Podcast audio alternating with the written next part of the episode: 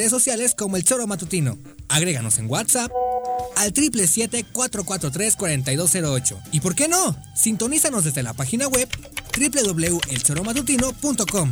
También puedes llamarnos a cabina al 311-6050. De lunes a viernes, de 1 a 3 de la tarde por Radio Desafío. Somos la mejor revista informativa del país. Somos... El Choro Matutino.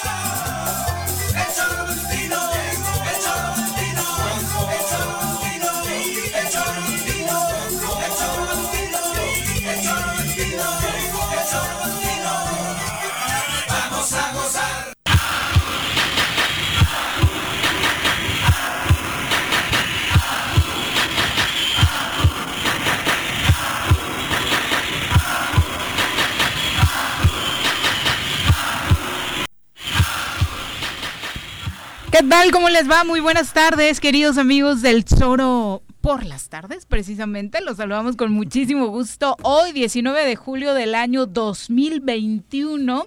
Y por supuesto los recibimos, ya conoce usted la vía ideal para escucharnos, ya sea a través de nuestra página web, el ya recuperada, radiodesafío.mx, también nuestra aplicación, el Tesoro Matutino, y por supuesto estamos en redes sociales a través de YouTube y de Facebook, transmitiendo totalmente en vivo y en directo. Bienvenidos sean, feliz arranque de semana y ojalá puedan compartir con nosotros a través de sus comentarios las siguientes dos horas de programa.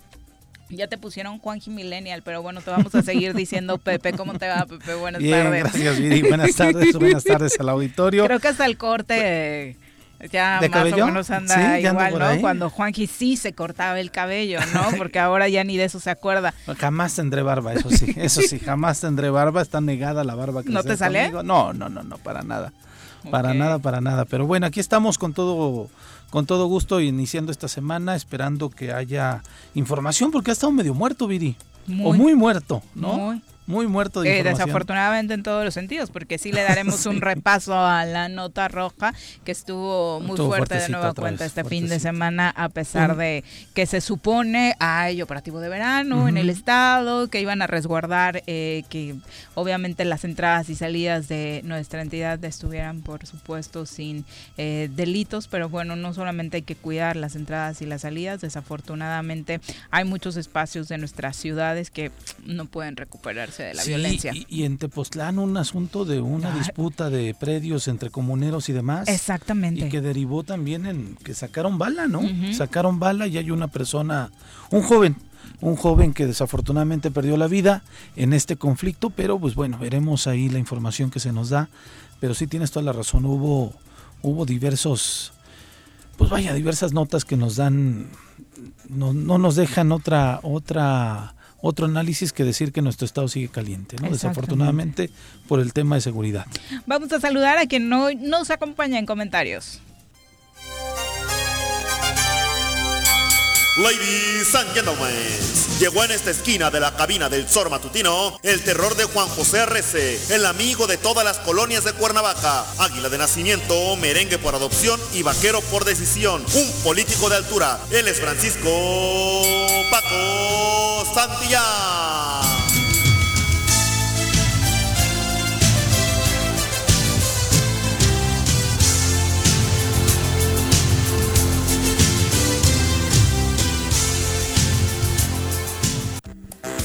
Mi querido Paco, ¿cómo te va? Muy buenas tardes. Hola Viri. Este, ¿Escuchaste la rolita? Eh, ¿Escuchaste la rolita con la que te recibimos, Paco? Ah, ¿era para mí? Pongan de la rolita, ¿Era para mí? Sí, claro. No, era para Paco, era para todos los cruzazulinos que estamos felices. Yo los felicito. Creo que es la primera vez que les toca verlos ganar, ¿no? Ah, ya, echaste, ya echaste hígado en Twitter. A ver, a ver, a ver, el campeón de campeones Paco, es la primera vez, ¿no? Sigues, Paco. ¿Es la primera vez, sí o no? Pues tenemos una colección de campeón de campeones que, mira, es que cuando vamos a tu equipo ni siquiera te hace falta verlo. La historia tan ah, brillante ah. de Cruz Azul, de un equipo que nació grande, pues es como si le dijeras a la gente que ahorita está disfrutando los títulos de Chelsea, no los puedes disfrutar porque no disfrutaste el del 44 cuando arrasaban en, en la Premier League. Pues no. la grandeza de un equipo se construye año con año.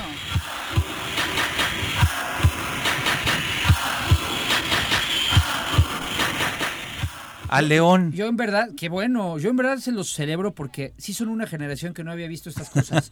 y la verdad, aunque la historia es importante y siempre estará escrita Muy ahí. importante. Eh, lo cierto es que me da gusto porque me preocupaba que su generación se fuera a ir sin ver cosas así, ¿no? Pues afortunadamente ya la estamos viendo y creo que nadie en México puede disfrutar tanto como lo estamos disfrutando nosotros porque por supuesto después de tanto dolor, de tanta agresión y demás, creo que este gran sabor de boca que nos está dejando el equipo. Además Viri viene muy elegante, mira. Obviamente. Ah, muy elegante con la, de, Cruz Azul. exactamente. No, no, de verdad, en serio, me da gusto porque era toda una generación o dos que no habían visto varias. Pero ya va a haber varias no sabemos. generaciones que no, somos, ninguno aquí somos adivinos. Acostúmbrense a ver al Cruz Azul campeón. ya, de ahora en adelante.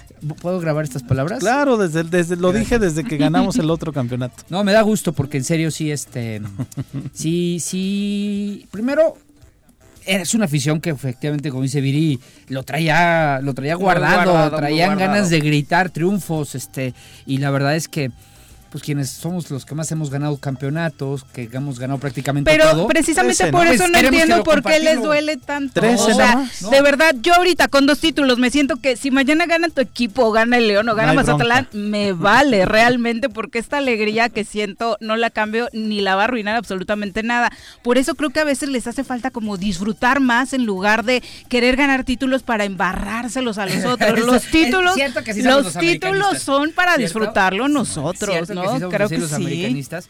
Este, yo escribí hace ratito con mi amigo este Pepe Silva, que obviamente hay todo un fenómeno psicosociológico en torno al Cruz Azul en el fútbol, ¿no? Que estoy analizando detenidamente y creo que se reduce, se resume mucho en lo que Viri dice, Viri dice, ¿no?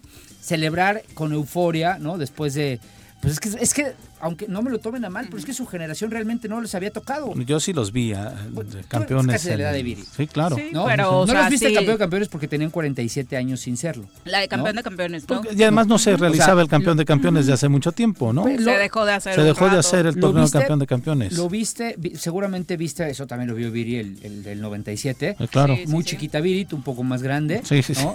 Es como yo me acuerdo cuando el América le ganó la final a las Chivas. Yo tenía 8 años, estaba enfermo de varicela y me acuerdo cómo lo celebré. Pero no, se quedan para no sé qué hubiera pasado de mi vida si desde entonces no hubiera podido celebrar nada. Yo creo que estaría igual. ¿no? Ah, bueno, pasaron 13 años sin que el América fuera campeón, no 27. Pasaron 13 y sí lo celebré muy fuerte. Estaba viviendo en España y no había esa tecnología que hay ahora. ¿Cuál fue el primero que te tocó? El del América Necaxa. No, después de la sequía de 13 años. Ajá, pero ¿qué fue América Necaxa? América Necaxa. Y no había forma de conectarnos. Recuerdo que hasta le escribí a Televisa para ver por qué no transmitían los partidos de la América por internet. El internet empezaba. Apenas estaban, mm, estaban lanzando suesmas.com. Y me dijo, ah, qué buena idea. Y lo escuché, afortunadamente escuché. Eh, eh, sí me pude sintonizar vía internet a la 900 eh, a la W 900 de AM. Tenía, esa sí tenía su canal de internet. Y ahí, Porque aparte como que tenían convenios, ¿no? Así es. Y ahí escuché la final. A las 4 de la mañana, ahí te encargo un loco gritando. Y como son de, de especiales los, los españoles, ahí te encargo las quejas que llegaron por los gritos que pegué cuando cayó el gol del misionero, ¿no? Entonces lo entiendo. Lo entiendo. Y los felicito de corazón. La ¿eh? pregunta es, ¿por qué te encabronas? ¿Por qué te molestas? No, ¿cómo crees? Aquí le pusiste eh, ganar esa Copa Pedorra. Eso sí.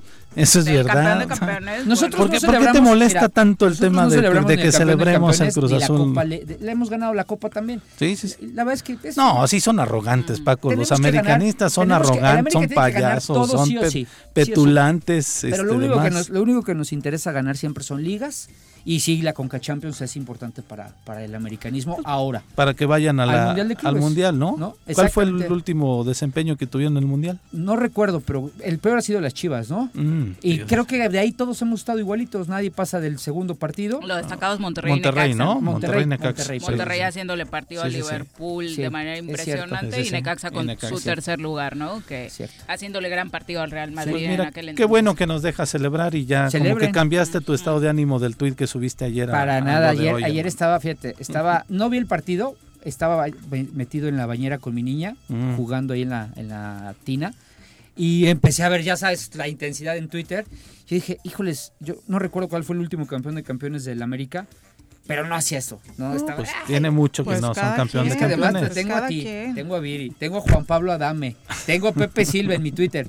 Y entonces yo, no, bueno, otra vez. No, pues hay que celebrar. Y lo que nos falta. Un trofeo se celebra. Falta porque venga. Hay cuatro todavía, lo que resta del año, entonces yo creo que nos va a ir bastante bien eh, en este cierre de 2021. Y bueno, desafortunadamente lo que decíamos, el tema de la violencia muy complicado este fin de semana en Morelos.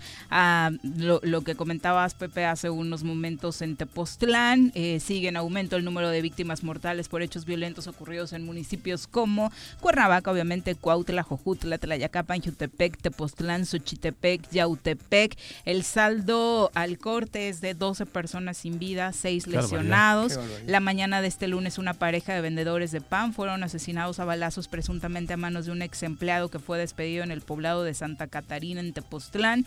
Pocas horas después, el Servicio Médico Forense realizó el levantamiento de restos humanos encontrados en el poblado de Atlacholoaya, en Xochitepec. Pero todo empezó la noche del sábado en la calle Rubén Jaramillo, en la colonia Antonio Barona de Cuernavaca. Un hombre fue asesinado de, varios tiros afuera de su casa. Estaban echando copa. Se habla por ahí de que en efecto entre vecinos prácticamente habría ocurrido este terrible eh, deceso. La víctima quedó eh, pues ahí afuera de su casa desafortunadamente sin vida. También la noche del sábado la policía fue alertada sobre varias personas heridas en el barrio 3 de Mayo entre la Yacapan. En ese lugar los paramédicos auxiliaron a cuatro personas que fueron trasladados a distintos hospitales.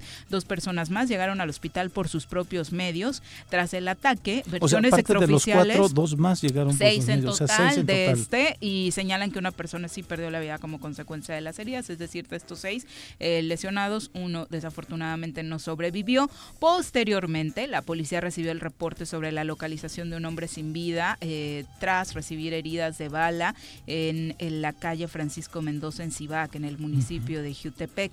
La víctima, que permanece en calidad de desconocida, eh, pues está sin saberse, ¿no? Navajazos y demás ahí. Las dos cosas, arma blanca y, bala, ¿no?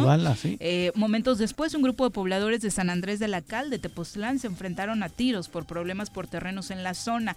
Un aproximado de 40 personas se habrían reunido, realizaron disparos, un hombre perdió la vida en la entrada al poblado.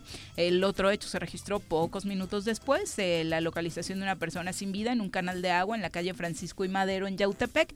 También en la colonia Ignacio Zaragoza de ese municipio, un hombre fue herido de bala por varias personas que escaparon en motocicletas. El sábado por la mañana, también un agente de la Policía Morelos de Jutepec fue baleado y desafortunadamente a sus 42 años murió horas después en el hospital. La misma noche del sábado, un hombre fue atacado a tiros en el poblado de Tequesquitengo, en Jojutla. La víctima fue llevada al hospital y desafortunadamente después falleció.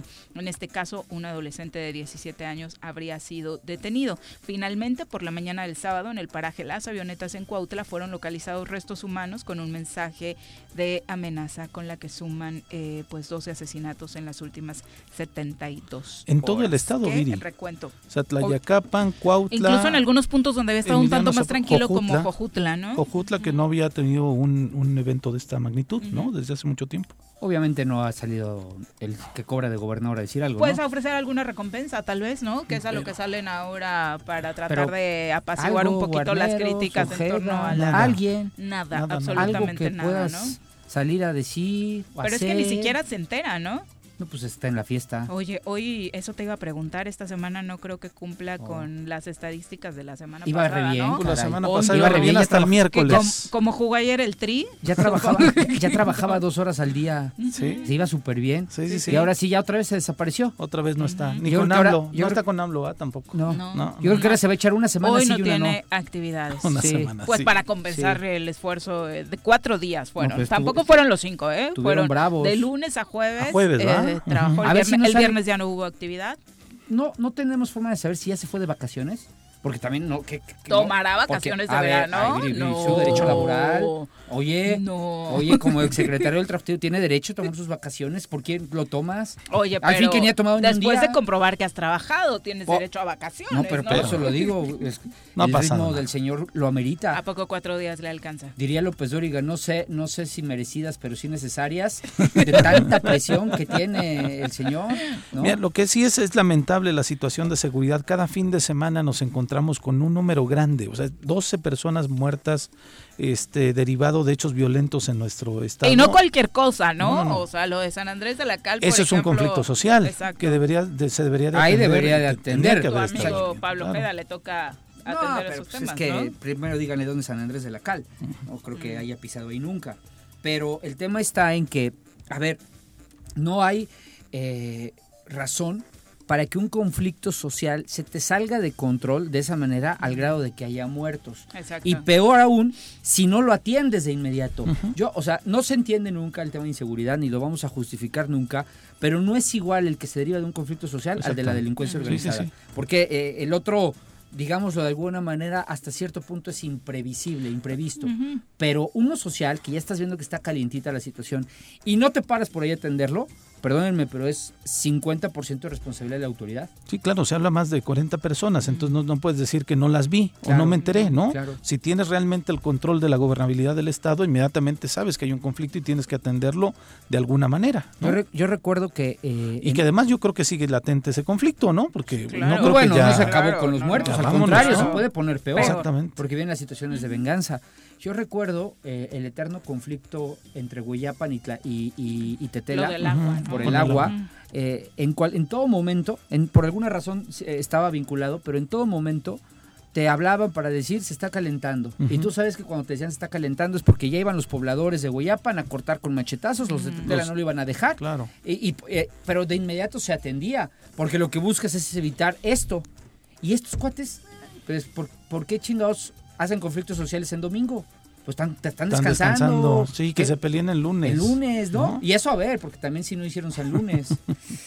Al rato van a decir que gracias a este tipo de hechos nos eligen como escenario para grabar escenas de la siguiente mm. temporada de, SWAT, ¿no? que ya está grabando en Yautepec, Tlalnepantla y Tlayacapan. Lo ha presumido con bombo y platillo la Secretaría de Turismo y Cultura del Gobierno del Estado de Morelos, señalando que la serie estadounidense ha elegido eh, a Morelos porque Morelos Morelos continúa siendo uno de los destinos favoritos tanto para empresas nacionales como para extranjeras para realizar filmaciones de series y de películas. Pues mira, lo hablábamos la semana pasada, si realmente los extranjeros se, se, fijaran en nuestro estado por la tranquilidad, por lo demás, tendríamos las escuelas de español repletas, tendríamos una serie de turismo interesante en nuestro estado y bueno, esto vienen a verlo porque el escenario, los escenarios de Morelos son fantásticos para grabar, ¿no? Eso no lo. O la belleza natural, arquitectónica e histórica de Morelos no la vas a terminar ni con tres sexenios seguidos como este. Pero además estoy seguro que en la serie vamos a hacer Colombia o vamos a hacer algún otro. Sí, o sea, no vamos como a hacer. Como ya fuimos a España una vez en el centro de, Cuernavaca, ¿no? Pues vamos a hacer Colombia. Hemos ido. Ándale, sí, sí. sí.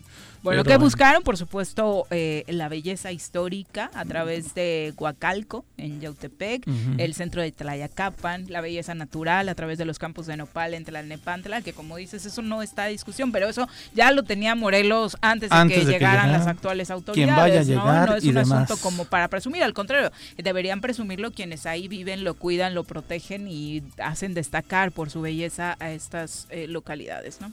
Pero y además que, supiéramos que la la oficina de cinematografía esté realmente trabajando para traer más filmaciones para nuestro estado, ¿no? Bueno, porque dejan, ¿eh? Sí, dejan, claro. O sea, no es una derrama dejan importante. derrama indirecta y directa, Sí, porque claro. hay, hay cobro por el uso de la localidad y eso siempre va a ser bienvenido, ¿no? Más la renta de hoteles, la claro. difusión para cada uno de los lugares donde se graba, ¿no? Claro, claro. Sin duda. ¿no? Pero, pero bueno, ojalá también vengan a grabar este, algunas películas de amor y de la amistad y cosas más O, o gol, ¿no? o gol 4, ¿no? Con el gober. Exacto, No. gol 4, Ya hasta la frustración de la grandeza, la manipulación de la fama pública. Bueno, de nueva cuenta va a haber conflicto, se está dando conflicto por el tema del relleno sanitario de Loma de Mejía. Vecinos ¿otra de? Santa Úrsula están protestando hoy en el ayuntamiento de Temisco para exigirle a las autoridades que intervengan porque desde hace siete meses reactivaron este relleno sanitario que afecta a los mantos freáticos y la salud de sus habitantes, según declararon. Eh, los vecinos denuncian que decidieron protestar porque desde hace siete meses están ya pasando a diario 40 camiones de basura. Añadieron que son vehículos que vienen incluso de Ciudad de México o el Estado de México que traen desechos sólidos a la entidad, por lo que los afectados exigen al gobierno del Estado que intervenga y ponga un alto. Aunque Loma a de Mejía está en. Cuernavaca, ¿no? Ujú. Este, Hay ejidatarios Pero de San tienen que pasar por y de Temisco, Santa ¿no? Úrsula necesariamente doble- pasan por Temisco. Recordemos que ya en su momento, ¿qué fue en el trienio de Giles, no? Se dio un Fue cuando se echó a andar. Sí, fuerte, se sí, echó a sí, andar, pero sí se hizo una vialidad ¿Otra entrada? ¿eh? por Cuernavaca. ¿Ah, sí, es cierto lo de Temisco, pero yo he estado ahí, yo he ido y, y- y recuerdo que es una en medio del bosque. ¿Y por dónde pasas? ¿Por la, la lagunilla o por dónde No más? me puedo acordar cuándo. Es que no encuentro otro otro lugar más que más que llegar por allá. Ahora, este el relleno sanitario se echó a andar con Pasa, una empresa que le concesionó la basura a Jesús Giles. Y luego con- ¿no? tuvo la bronca con Y después. Manuel sí, sí. echó abajo la concesión. Sí. De hecho, la, la comuna tiene un adeudo Y hay un tema ahí histórico ahí, fuerte. jurídico fuerte, pero ahora no sé quién esté operando el relleno sanitario. Sería lo primero que tendríamos que saber. ¿Qué empresa es la que está operando el relleno sanitario? ¿Por qué se está depositando la basura ahí? Si cuenta con los permisos reales para, para poder operar el, el relleno sanitario. O ya se le quitó a Pasa y ahora lo tienen los ejidatarios, no sé. Yo tampoco sé en qué condiciones jurídicas está. Siempre, pero eh, siempre es un tema de, de- de- de controversia. ¿Qué haces con el, co- qué haces con la basura de los, de los- todos la generamos, pero nadie quiere que nos la echen cerca Claro. de nuestras Obvio. de nuestras Mm. casas, ¿no? Pero eh, insisto, todo esto cuando cuando estaba Giles, que fue el primer movimiento fuerte y, y se armó el conflicto Sí. social por este por este tiradero. Violencia también, ¿no? Recuerdo porque Sí, nosotros sí. estábamos, eh, Nueva Alianza en ese momento gobernaba Tetecala, Mazatepec y Coatlán. Y se iba a hacer también el relleno de Mazatepec, pero para hacerle, prestarle servicio a estas zonas. Allá se hizo un trabajo de socialización interesante que ayudó, a- al día de hoy creo que todavía sigue operando este, este relleno sanitario en Mazatepec, pero en Loma de Mejía no. Y es lo que, lo que creo que pasa muchas veces cuando no socializas de manera correcta los temas. El Y, proyecto. y también hay que decirlo, porque no, no hay que olvidar, que desgraciadamente hay muchos grupos sociales eh, que aprovechan estas circunstancias para ver si pueden llevarse algún beneficio, ¿no? Ujú. He sido, y lo digo con todas sus letras, ha sido el eterno problema de, la- de no terminar la pera Cuautla, Sí, la, claro. autopista. 14 cuates que lo que quieren es un billete, eh, que no la dejan. Afortunadamente, bueno, ya va avanzando, pero desde se echó mucho tiempo. Lo mismo tengo la impresión que pasó con Loma de Mejía. Creo que Giles, que en paz descanse, que era un gran político, Sí. no lo socializó de manera correcta, se dejó el problema y luego ya cuando viene Garrigós y, y le quita el, el contrato a Pasa, pues se, se hace peor. Pero ahorita que, que estaba hablando Pepe hacía memoria, creo que Pasa no era el dueño del relleno, Pasa nada más era la empresa que operaba el, el traslado. El relleno era de otra persona, pero ahorita me voy a acordar. ¿Ah, sí? Sí, Ah, está interesante. sí, creo que el relleno era de alguien más. Yo sabía que la concesión la- la- para el uso del espacio la tenían ellos en un acuerdo con los ejidatarios. Ok, déjame ahorita lo averiguo mejor. y- Y, y- y yo creo que sí tienes razón, es interesante saber cuándo se empezó a echar a andar de nuevo el relleno sanitario, porque la basura de Cuernavaca se iba para Cuautla o se iba para el Estado de México. Entonces, ¿desde cuándo está funcionando la el relleno sanitario de ahí? ¿Quién lo tiene? Si son los ejidatarios, ¿qué onda? Y me salta a mí, eh, eh, digo, eh, que, que en este proceso, justamente cuando se van a cambiar las autoridades, que haya gente que esté oponiéndose, pues sí le da un girito político interesante, ¿no? O Hay sea, que, que hay que prestar ahí. atención ahí, que, que quién está atrás del movimiento y por qué, ¿no? Sí, y además justo hoy también se daba una protesta pacífica eh, por parte de la autoridad electa en Mazatepec, ahora que tocas también ese tema, Jorge Toledo, quien ganó la elección, protesta junto con algunos vecinos para evitar, porque una parte también de la basura de la zona metropolitana, es decir, Cuernavaca, Jutepec, Temisco y Xochitepec, están llevando su basura para allá en algunos porcentajes y la protesta es desde las 5 de la mañana hoy para que los municipios de la zona metropolitana de Cuernavaca ya no tiren basura en ese relleno porque alegan que se construyó solo para municipios del poniente, desde Miacatlán hasta Cuatlán Ah, del el Río, relleno que dice por lo que hicieron llamado a las autoridades estatales y municipales a solucionar este problema. Curiosamente, Mira. Los dos al mismo Dos. tiempo, ¿no? dos manifestaciones en rellenos sanitarios. Qué curioso. Y tú sabes que el problema que detona crisis social en los municipios es o el agua o la, basura. claro. claro. ¿no? Nada más déjale la basura una semana a la gente No, allá no, afuera y ya ¿Te verás cómo acuerdas la crisis que tuvimos ¿Con este? ¿Con Adrián? Con Adrián Rivera, Sí. ¿no? Ahora, Jorge Toledo, ¿por qué partido ganó? Pez. Pues, Ahora por el PES. Sí. Ya lleva cuatro partidos, ¿no? Toledo empezó en el PAN, Ajá. ganó por el Humanista la pasada, Sí. antes de incorporarse al SNE y el. PES. Mira. Tres. Yo lo conocí siendo diputado del PAN, fui diputado con él en Ah, sí, 2006. fue diputado del PAN, Sí. sí, sí. Tiene un gran liderazgo, ¿eh? Para haber ya cambiado de camisetas. Sin importar el Sí, partido, claro, sí, cambiar sí. de camisetas y que la gente lo vote. Su, su papá fue alguien muy querido y creo que él, cuando ha dirigido el rumbo al municipio, lo ha hecho bien. Lo ha hecho bien, eh, ha entregado resultados.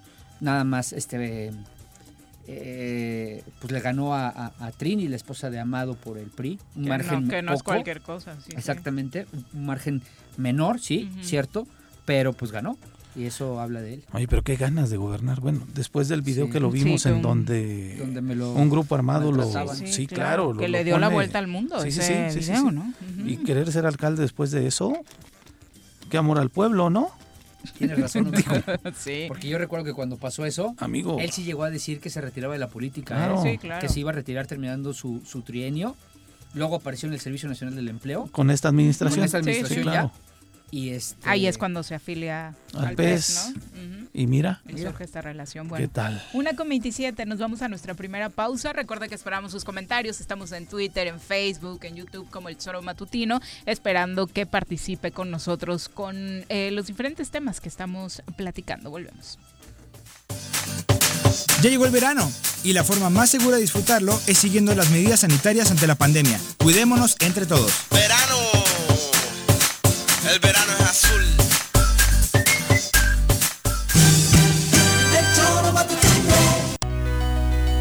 En Morelos las y los diputados están cumpliéndole a la ciudadanía.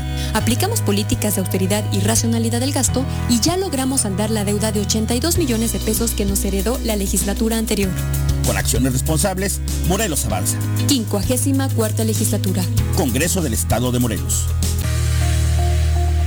En Jutepec es indispensable continuar con las normas básicas de la buena higiene. Lava periódicamente las manos. Evita tocarte los ojos, nariz y boca. Al toser o estornudar, cubre la boca y nariz con el codo flexionado. Limpia y desinfecta frecuentemente las superficies. Es tarea de todos combatir al COVID-19.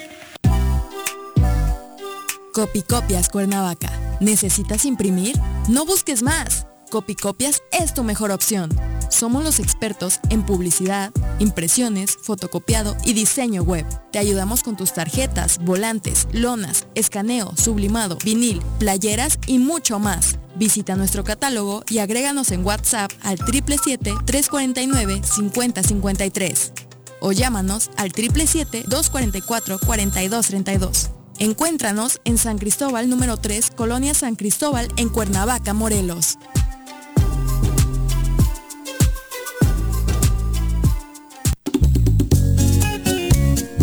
Cafetería, tienda y restaurante Punto Sano. Contamos con comida vegana y vegetariana, porque nos preocupamos por tu salud. Ven y conoce nuestros productos orgánicos y suplementos alimenticios, al interior de Plaza Andrómeda, local 19, en calle Pericón, Lomas de la Selva. Contáctanos al 372-3514 o búscanos en Facebook como Punto Sano Cuernavaca.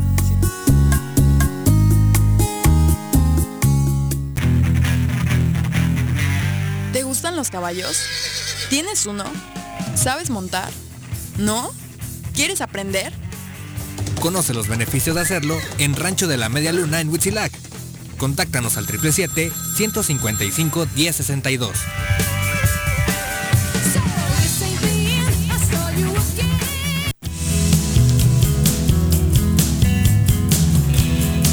Nos encontramos en la casa de todos los ayalenses. El gobierno municipal 2019-2021 que encabeza el ingeniero Isaac Pimentel Mejía a través de la jefatura del impuesto predial te invita a regularizarte con el pago de tu impuesto predial.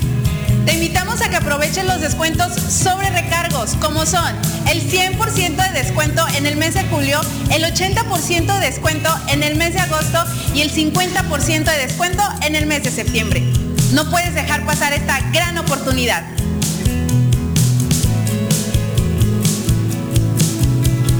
Aquí en las oficinas del impuesto predial puedes acercarte donde te atenderemos y resolveremos todas tus dudas con un horario de atención de lunes a viernes de 8 de la mañana a 3 de la tarde, los días sábados de 9 de la mañana a 1 de la tarde, así como también en el fraccionamiento Valle del Pedregal de 9 de la mañana a 1 de la tarde.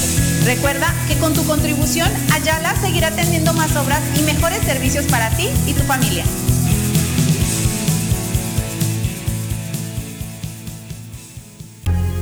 ¿Eres amante de los animales y te gusta consentirlos y mantenerlos sanos? Yunca Veterinaria es la mejor opción para ti.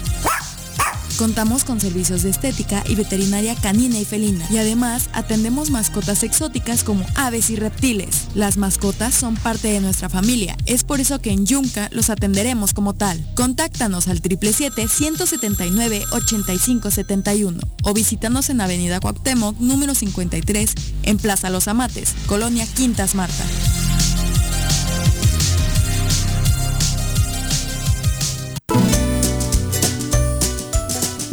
El color del semáforo, debemos seguir protegiendo nuestra salud ante el COVID-19.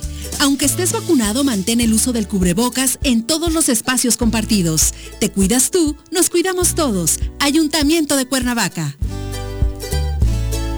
consume y aprende en la tierra de la cerámica. Deleítate con el mejor de los sazones. Conoce cómo se elabora cada una de nuestras artesanías y lleva a tu casa todas nuestras creaciones. Vive la experiencia 3 de mayo en el municipio de Emiliano Zapata. Contamos con todas las medidas de sanidad. Ven, te estamos esperando.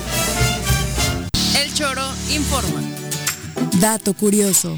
¿Sabías que un día no dura 24 horas? El tiempo que tarda el planeta en dar la vuelta alrededor de su propio eje es de 23 horas, 56 minutos y 4 segundos. Es por eso que cada 4 años se aumenta un día al calendario, para así equilibrar los días del año. Ahí viene una ola. Ahí viene otra ola. Ahí viene otra ola. Que no te agarre la tercera ola en este verano. Mantén firmes las medidas sanitarias y usa cubrebocas. Cuídate y cuidémonos todos.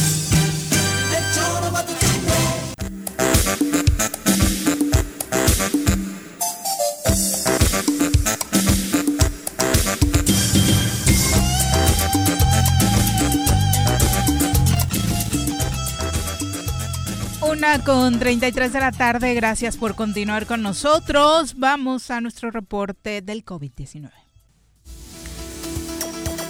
Desde la Academia de Ciencias de Morelos, la doctora Brenda Valderrama nos comparte la información más relevante del coronavirus.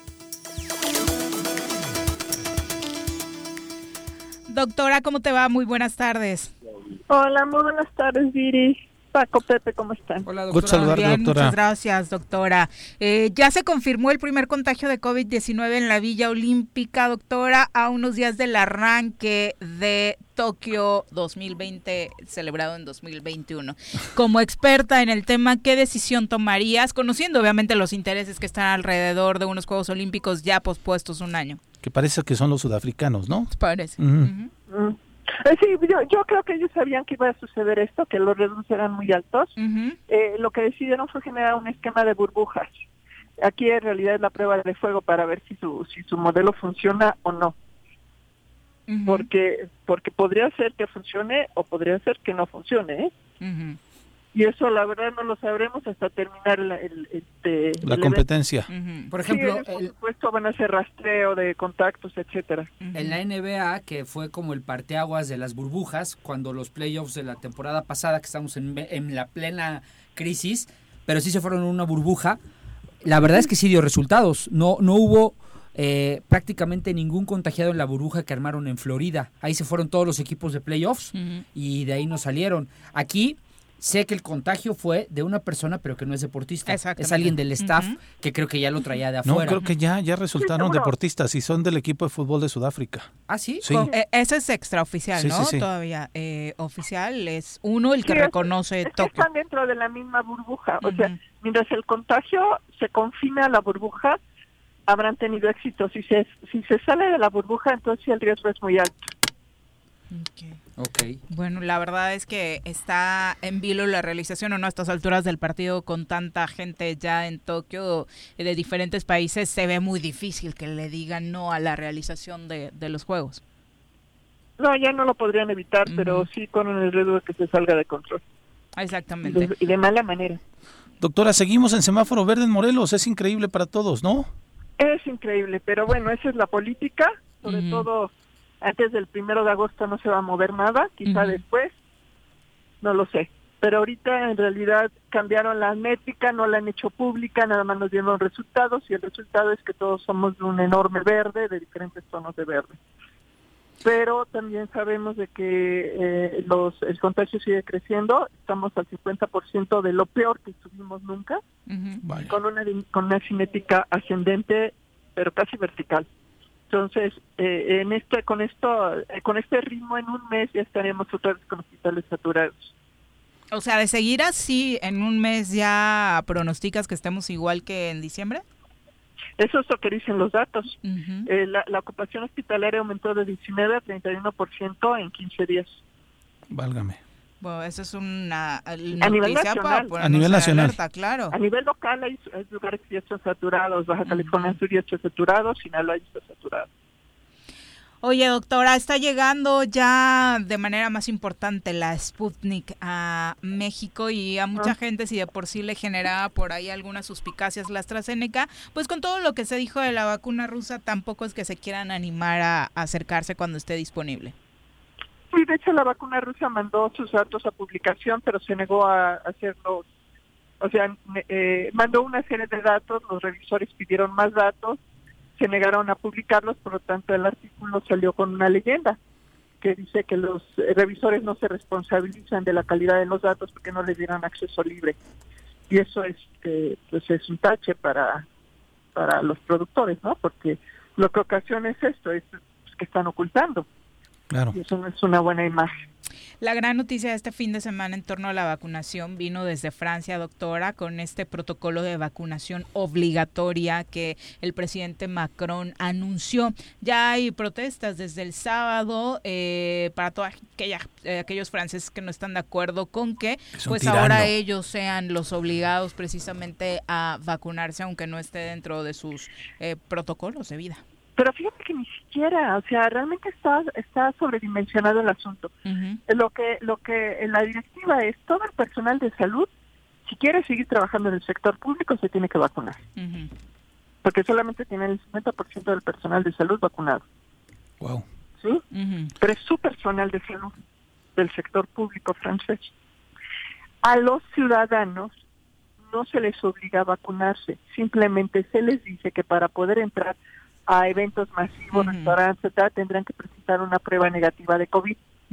La diferencia es que hasta ahora esas pruebas habían sido gratuitas y ya no lo van a hacer. Ah, les van a ya están cobrando. pagarla cada uno.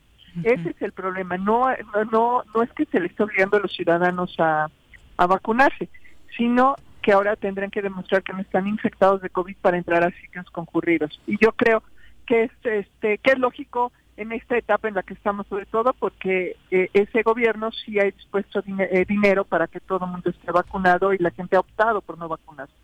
Sin embargo, a pesar de que, de que ciertamente hubo protestas, en solo 48 horas se anotaron un millón de franceses para la vacuna. Exactamente. Eh, los protocolos indican que quienes no se vacunen ya no podrán ir a restaurantes, cafés a partir de principios de agosto, cines y museos a partir de ya, el 21 de julio, y no podrán subirse a aviones o trenes a partir del mes de agosto. Desde el 15 de septiembre, una enfermera que se haya negado a vacunarse podría perder su trabajo en caso de no hacerlo. Así es, a mí la verdad las medidas se me hicieron este, razonables, positivas. Eh, eh, a la altura de las circunstancias, además, una situación crítica.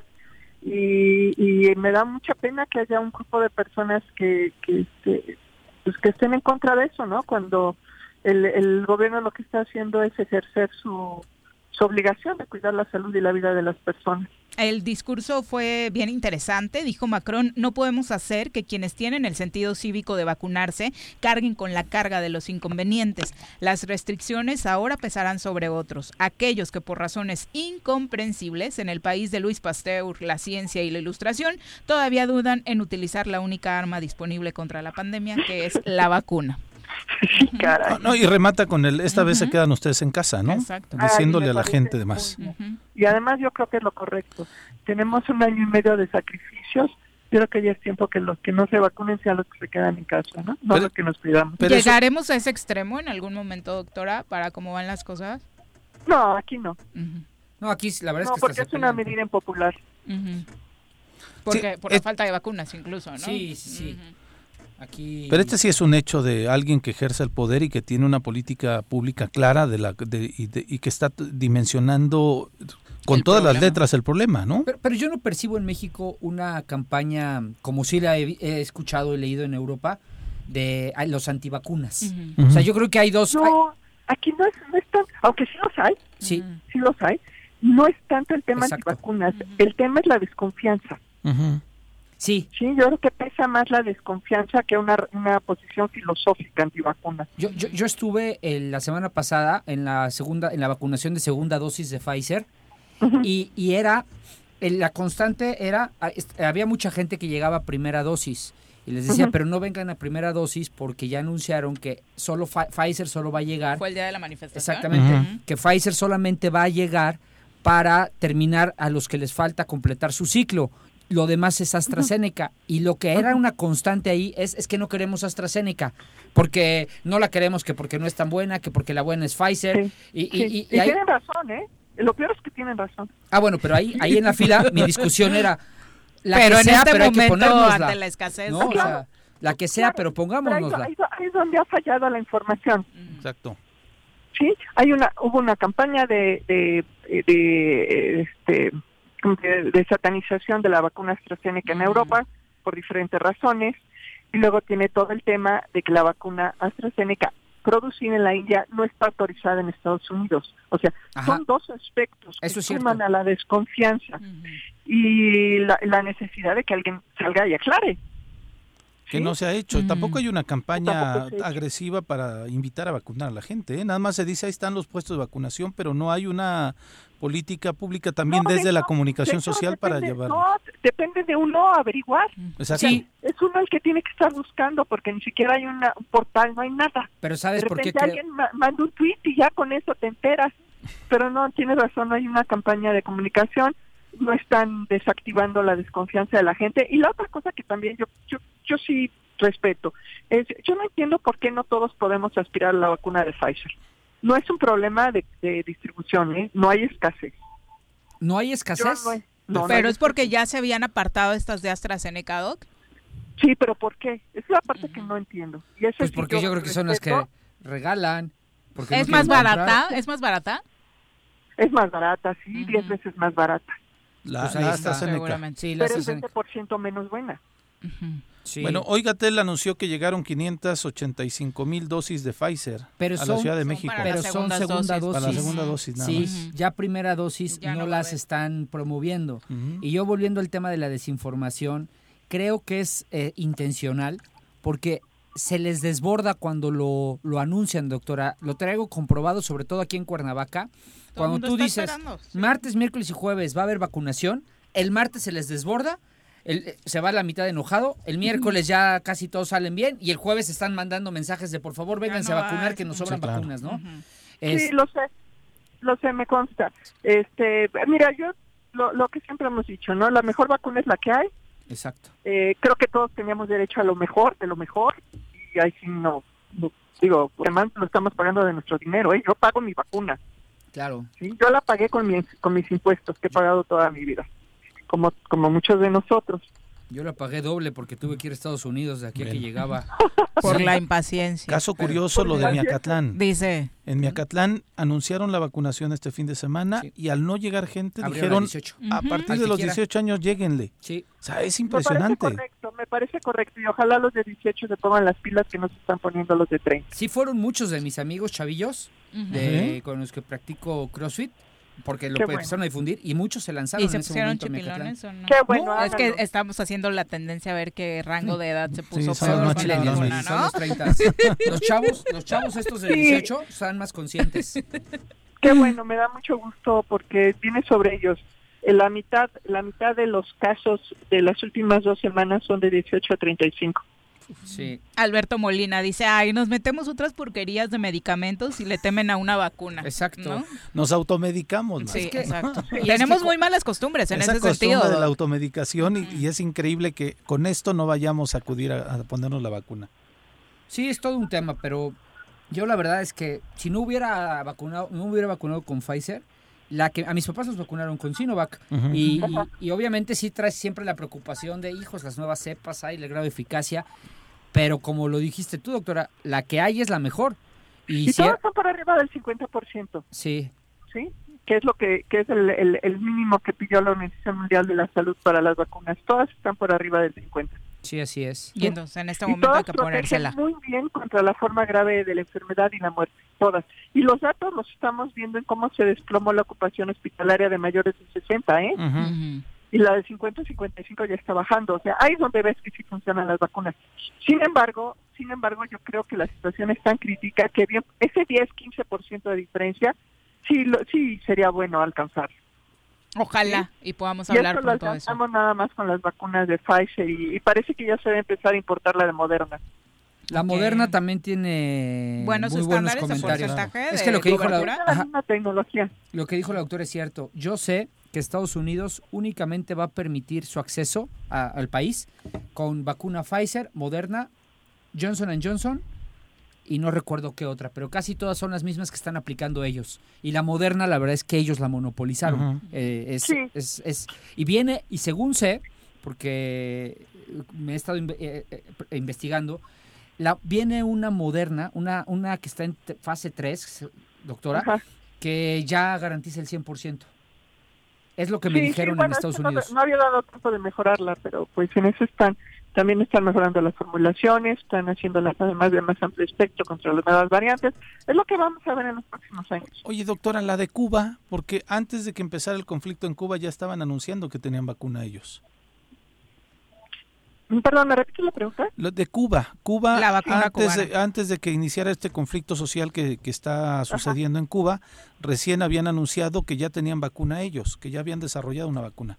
¿Sabes algo? Sí, pero, pues sí, conozco la vacuna, es una vacuna muy sencilla a partir de la proteína, de la proteína eh, sola, digamos, sin, sin vector. Es, es, digamos, el, la, la, la forma más sencilla de hacer una vacuna recombinante.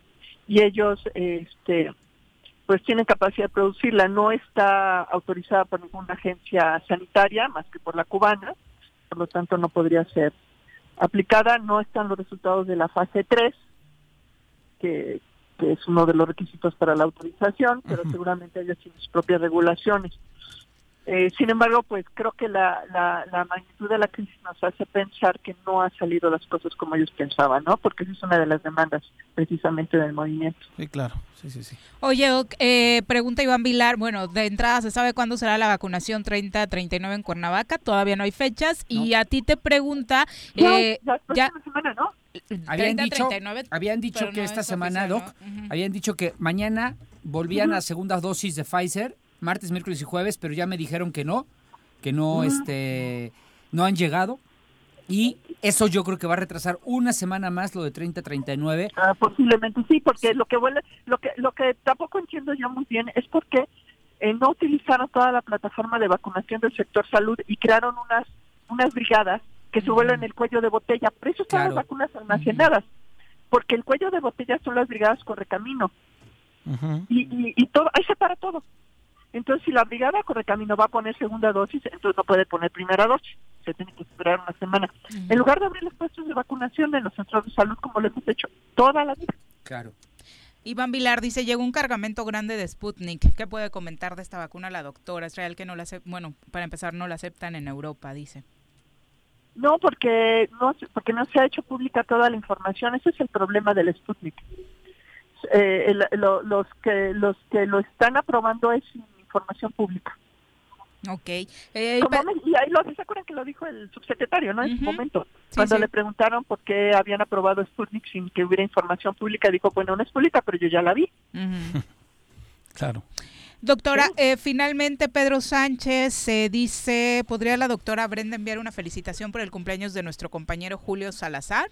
No sé si lo ubica, si es tu fan o pero si le puedes enviar un abrazo. Pues no, pero muchas felicidades, Julio, que tengas un gran día. Creo que es fan de la sección. Oye, doctora, anunciaron aquí que en Morelos se van a vacunar a los trabajadores de restaurantes, es decir, meseros y demás. Sí, de que es, que es una es una un sector que evidentemente tiene contacto con muchísima gente, ¿no? Que tiene sentido, tiene sentido. Vacunar a las personas de mi disposición, a los choferes de los taxis, a los cajeros de los supermercados, esas personas, bueno, acuérdense que dijimos que había varias formas de planear una campaña. Una campaña que, como lo hicieron en Europa, fue basada en el riesgo. ¿Sí? Sí. Y aquí se decidió basarla en edad. En edad, pues porque los viejitos son los que votan por ya sabes quién.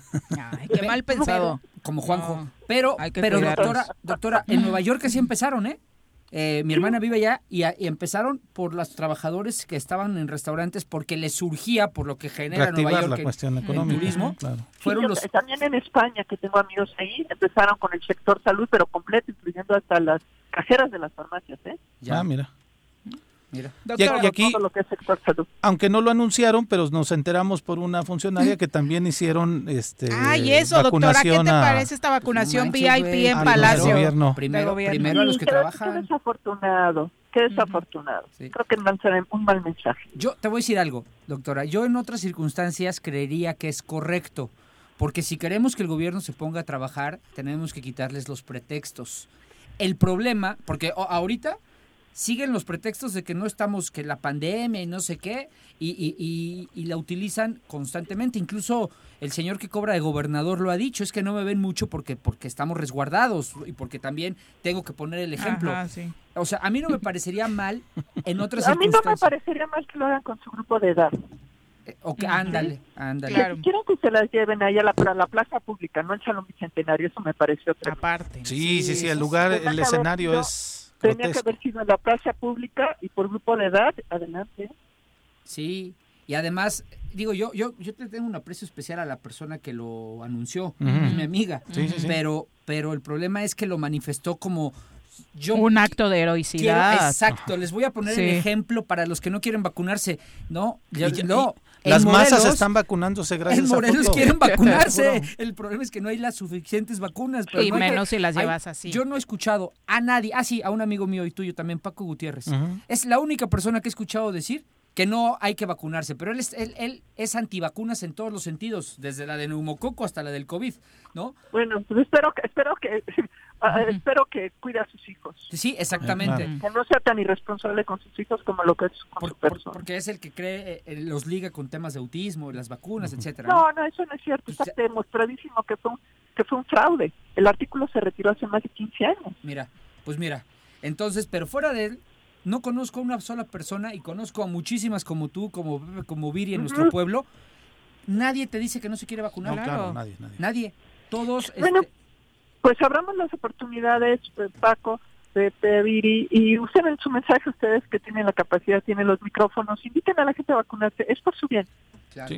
y que hubieran, que hubieran dado, imagínense que, que cuando llegaron los españoles a, a Tenochtitlan, alguien le hubiera dicho a los aztecas, oye, aquí hay vacunas contra la viruela, ven, vacúnate. ¿Sí? claro. Sí, claro. Se diezmó México, murieron decenas de miles de personas porque no había una vacuna contra la viruela. En una, algo que podemos comparar con lo que estamos viviendo ahorita. Ahora tenemos la vacuna, hay que aprovecharla. Exactamente. Toda doctora, la razón. muchas gracias por la comunicación. Buena semana, Buenas doctora. tardes. Un abrazo Un abrazo. fuerte. Muy bien. Ay, ¿cómo Mire, que ya. se- sí. Le piden hasta saludos a la doctora, Ya es una- felicitaciones. ya es un, ya. este, rockstar. Influencer de la ciencia. Ya, este, ya es como empezó Gatel, porque Sí. Gatel empezó siendo un rockstar. Pero la es- doctora no ha, no ha perdido credibilidad, la perdido, doctora, ¿no? ¿no? Porque al sí- principio sí le decían, uy, qué alarmista por las cifras que daba. ¿no? Acá entre el público sí trae sus haters Sí, sí, también. sí, ¿eh? ¿ah? Lo Sí, que pasa aquí es está. que como ya estás en un punto en el que ella sigue insistiendo en que tenemos que, bueno, seguía insistiendo en que tenemos que resguardarnos, pero al otro lado escuchabas a las personas que no tenían ni para comer, Sí, claro. decía, o me muero de COVID Sí, o me sí, muero sí, de hambre, claro. ¿no? Entonces sí, sí era un tema ahí muy, de- en la línea muy delgada. Exacto. Pero Vamos a una siempre, pausa. siempre es útil escuchar a la doctora. Regresamos con más. Sí paso, sí paso, está el verde. A ver, a ver, oríllese, por favor. ¿Qué pasó, Poli? Está el verde. ¿Qué pasó, güera? Aunque el semáforo esté en verde, debemos tener las medidas preventivas, porque luego uno termina en el hospital. La pandemia no ha terminado. Cuídate y cuidémonos todos. En Morelos las y los diputados están cumpliéndole a la ciudadanía.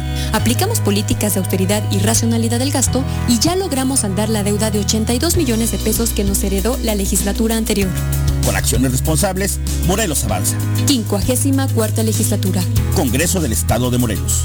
El dengue, y chikungunya son enfermedades prevenibles. La Dirección de Salud de Jutepec te invita a participar en las jornadas de descacharrización para eliminar todos aquellos recipientes que pudieran servir como criaderos de mosquitos. Más información en el número de teléfono 777-309-1609.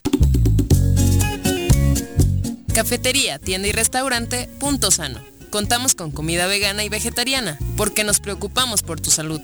Ven y conoce nuestros productos orgánicos y suplementos alimenticios. Al interior de Plaza Andrómeda, local 19, en calle Pericón, Lomas de la Selva. Contáctanos al 372-3514 o búscanos en Facebook como Punto Sano Cuernavaca.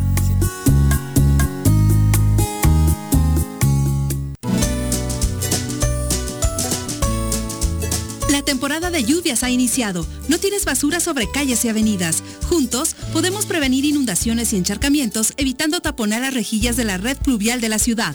Mantente atento a las recomendaciones de la Subsecretaría de Protección Civil. Cuernavaca limpia, ordenada y verde es tarea de todos. Ayuntamiento de Cuernavaca. Come, consume y aprende en la tierra de la cerámica. Deleítate con el mejor de los sazones. Conoce cómo se elabora cada una de nuestras artesanías y lleva a tu casa todas nuestras creaciones. Vive la experiencia 3 de mayo en el municipio de Emiliano Zapata. Contamos con todas las medidas de sanidad. Ven, te estamos esperando. ¿Te gustó estar un año encerrado en casa? Sabemos que no. Sigue cuidándote y evitemos el regreso al semáforo rojo. Lava tus manos, usa gel antibacterial, mantén sana distancia y utiliza cubrebocas. Cuidémonos entre todos.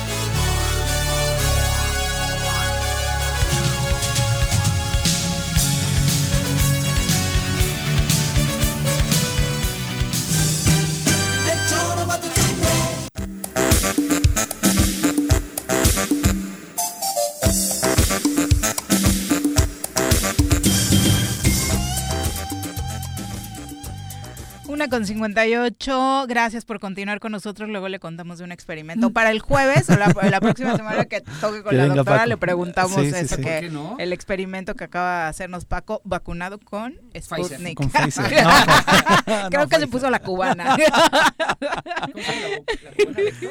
No, no sé cómo se llama la cubana. No, No, sé, no, no, no, no, recuerdo, no la sé. verdad. Pero en fin. Este, vamos a entrevista. Ya nos acompaña a través de la línea telefónica el secretario de Seguridad Pública de Cuernavaca, Francisco Calderón Medina, quien recibimos con muchísimo gusto en este espacio. Secretario, ¿cómo le va? Muy buenas tardes. Viri, muy buenas tardes. Paco, Pepe, a sus órdenes. Buenas tardes a todo su amable auditorio. Buenas tardes, secretario. Bueno, eh, La semana pasada anunció hablar- primero una convocatoria para poder integrarse a los cuerpos policíacos. Tengo acá dos candidatos No, para hombre. integrarse a los cuerpos policíacos. ¿Qué necesitan, secretario? ¿Qué necesitan, secretario? No, yo ni Pues bueno, resortera sé primero que nada, tener muchas ganas de trabajar, tener vocación de servicio y estar dispuestos a sacrificar muchos horarios por la ciudadanía de Cuernavaca, por la seguridad de la ciudadanía de Cuernavaca. Oye, secretario, anunciabas que necesitamos 500 policías para la ciudad. ¿Es, es, es así el número? ¿Es correcto? Pepe, eh, realmente necesitamos la mayor cantidad de policías posibles, pero sí, no es un anuncio que haya salido de, nuestra mente, sino es un anuncio para cumplir con la media nacional que marca realmente el INEGI. Entonces, bueno, esperamos poder reclutar mucho más de 500. Hasta ahora llevamos eh, eh, algunas solicitudes recibidas, las cuales hemos estado analizando para que antes de, que los aspirantes puedan ser evaluados en control y confianza, pasen por un prefiltro que estamos aplicando junto con la Comisión Estatal de Seguridad y de esa forma eficientar el propio filtro y eh, mantener las economías, porque los exámenes de control y confianza, por supuesto, que tienen un costo. Sí, pero además te iba a preguntar, Perdón, Paco, ¿hay la suficiencia presupuestal para poder tener esa cantidad de policías en la economía? Sí, la Comisión Estatal, es decir, el Poder Ejecutivo a través de la Comisión Estatal es quien se va a encargar del tema de reclutamiento, del pago de la beca de 7.500 pesos mensuales y después eh, del pago del salario de los policías. Aquí la importancia es que todo lo que reclute Cuernavaca, en cuanto a elementos, va a ser destinado para Cuernavaca. Durante esta, esta beca que incluyen los 7.500 pesos, obviamente es la beca de los estudios, la alimentación, el alojamiento y la formación académica para integrarse a la policía de Cuernavaca. Oye, secretario, ¿y esto responde a lo que señaló, lo que declaró el, cuate que cobra el gobernador sobre, sobre que necesitaba que los ayuntamientos también hicieran su trabajo en ese sentido y lo ayudaran a reclutar policías?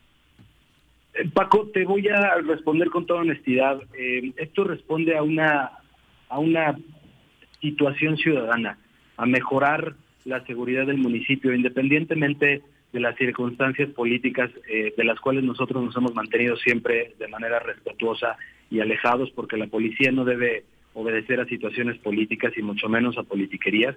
Obedece a reforzar el que Cuernavaca se sienta más seguro y cuente con mejores elementos y mayor capacitados todos los días.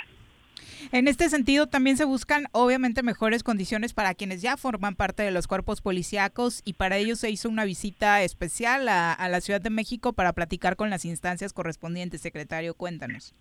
Así es, Viri. La semana pasada un servidor tuvo la oportunidad de estar en Ciudad de México, en donde estamos solicitando una ampliación presupuestal de 20 millones de pesos para por lo menos posicionar el salario de nuestros compañeros policías de Cuernavaca en una media nacional. Es decir, que en lugar de que ganen 10 mil pesos, pueda, puedan ganar, eh, puedan tener un salario de 16 mil 500 pesos aproximadamente. Y esto, bueno, pues eh, esperamos tener buena, buena respuesta. En caso de que por tiempos de administración esto no, no se cumpla, por lo menos estaremos dejando una semilla sembrada para dignificar el trabajo de mis compañeros policías. Hablábamos hace un momento del tema del COVID-19 que por supuesto sigue estando a la orden del día en nuestro día a día. ¿Cómo va el proceso de vacunación entre los elementos de la corporación, tanto de la Secretaría como de Protección Civil, los bomberos? En torno a la vacunación les comento que eh, seguimos obviamente la normatividad de la propia Secretaría de Salud Federal y los compañeros que ya estamos en el rango de edad de 40 en adelante, hemos sido ya vacunados en la totalidad. Estamos esperando obviamente que se abra la oportunidad para los, las personas de 30 y más para poder eh, seguir enviando a los compañeros a que se vacunen. Afortunadamente hemos tenido aceptación también por parte de los compañeros para seguir combatiendo este lamentable mal que ha quejado a todo el mundo. Comentar que mañana arrancamos nuevamente con las campañas del escudo de salud a través de la Subsecretaría de Protección Civil, en donde seguimos combinando a la gente a guardar todas estas proporciones para evitar que se propague la pandemia. Eh, nada más para puntualizar sobre eso, es interesante después de cómo se ha visto el proceso de vacunación con otros funcionarios públicos, saber que incluso nuestros policías están, respetando no el tema de, rango de edad y demás, a pesar de que son eh, elementos prioritarios para el quehacer cotidiano. Pero bueno, yendo directamente al tema eh, de prevención, bien decías, nos fuimos a verde y nos relajamos, secretario, ya esto que de pronto habíamos aprendido de respetar la flechita para no cruzarnos en centros comerciales o en las propias avenidas principales eh, como la calle de Gollado, se nos olvidó completamente. ¿Están reforzando esto? Mañana retomamos eh, lo que habíamos suspendido de manera momentánea por el semáforo. Sin embargo, creo que independientemente de la semaforización que marca el propio gobierno federal, debemos retomar estas acciones. Vamos a arrancar en Plaza Lido, eh, vamos a repartir cubrebocas a las personas que no tengan cubrebocas y vamos a seguir combinando a que se respete este escudo de salud. Eh, lamentablemente el, el COVID ha estado mutando, ya hay una cepa cepa D, me parece que se llama, que hay, hay ya el primer caso en Morelos, y tenemos que seguir con estas medidas de seguridad en materia de salud para evitar que esto se propague. Recordar que parece que esta, esta enfermedad, que este COVID tiene una memoria y que no olvida a ninguno de los ciudadanos, independientemente de que ya podamos contar o no con la vacuna, y retoma y, y vuelve a atacar. Es por eso la importancia de seguir eh, con este escudo de, escudo de la salud muy, muy en alto, Viri. Oye, secretario, cambiando tantito el tema, pero algo, un anuncio importante, porque lo hemos visto ya implementado en algunas otras ciudades. Le entramos desde Cuernavaca a la utilización de los drones. Pepe, eh, efectivamente, hace ya poco más de mes y medio arrancamos un operativo que se llama Comercio Seguro. Esto con la finalidad de verificar, eh, por una parte, el que los comercios nocturnos cumplan con la normatividad que deben cumplir y la otra, garantizar el espacio de esparcimiento para los cuernavacenses y para quienes nos visitan. Eh, hemos implementado la utilización de un dron que, que, con el que contamos aquí. Se va monitoreando desde tierra no solamente eh, cualquier tipo de incidencia delictiva, sino el actuar de mis compañeros y de un servidor eh, cuando salimos a la calle. Ok, eh, esto por supuesto es importante y, lo vimos este fin de semana porque a la par de que se está realizando este tema contra el COVID-19, pues obviamente la principal tarea de la Secretaría de Seguridad Pública sigue siendo velar por la seguridad de los ciudadanos y visitantes. Si hay operativos especiales, por ejemplo, este de comercio seguro, el de verano. Sí, claro. Eh, Viri, mencionar también la importancia, independientemente de velar por la seguridad de todo el municipio, estamos eh, apegados al, a los respetos eh, a los derechos humanos y, no vamos a permitir ninguna anomalía por parte de los elementos de la corporación. Eh, la Dirección de Asuntos Internos y la Dirección Jurídica de aquí de la Secretaría también participan de manera activa. El viernes un servidor encabezó este operativo y, y de verdad es primordial el respeto a los derechos humanos de los ciudadanos de Cuernavaca, eh, de las personas que nos visitan y el vigilar también el actuar tanto de un servidor como de mis compañeros policías, es la importancia. Incluso eh, hubo un incidente también durante el fin de semana en donde culpaban a un elemento de la policía vial de haber cometido excesos y tenemos documentado eh, que las cosas fueron fueron todo lo contrario, es decir, el elemento fue quien sufrió las, sufrió las agresiones, estuvo a punto de ser atropellado y bueno, lamentablemente a veces solamente se cuenta con una de las versiones y, somos castigados. Sin embargo, pondremos especial atención en este y en cualquier otro tipo de circunstancias y no eh, mantendremos la impunidad en cuanto a las malas acciones de los elementos. Es que bien. Secretario, pues muchas gracias por la comunicación. Muy buenas tardes. Viri y Paco, Pepe, estos órdenes. Buenas tardes a todo el auditorio. Gracias. Gracias. Hasta luego. Gracias, hasta luego. Imagínate que necesitamos 500 policías en mm. Cuernavaca. Yo creo que necesitamos más. Yo creo que esto es lo mínimo. es lo que dice, para estar en la media, ¿no? Mínimo. Pero eh, lo peor es que están los módulos vacíos. Sí, sí, sí. Hoy en día. Todos, abandonados en condiciones muy malas. Eh, y nadie con ganas de ser policía a estas alturas del partido. somos 350 mil habitantes más o menos en Cuernavaca. Eh, creo que hay 800, dijo hay actualmente... No, no escucha el número. No, pero creo que hay 800. O sea, estaremos hablando de llegar a 1.300 policías. Sí, claro. ¿No? Eh, yo creo, insisto, en que sigue siendo... Un número bajo. Un número bajo, aún, aún cuando pues, sabemos que no, que no hay posibilidades de, de, mayor entre 1.300. O sea, cada policía cuidaría a 270 personas, más o menos, ¿no? Me parece poco, insisto.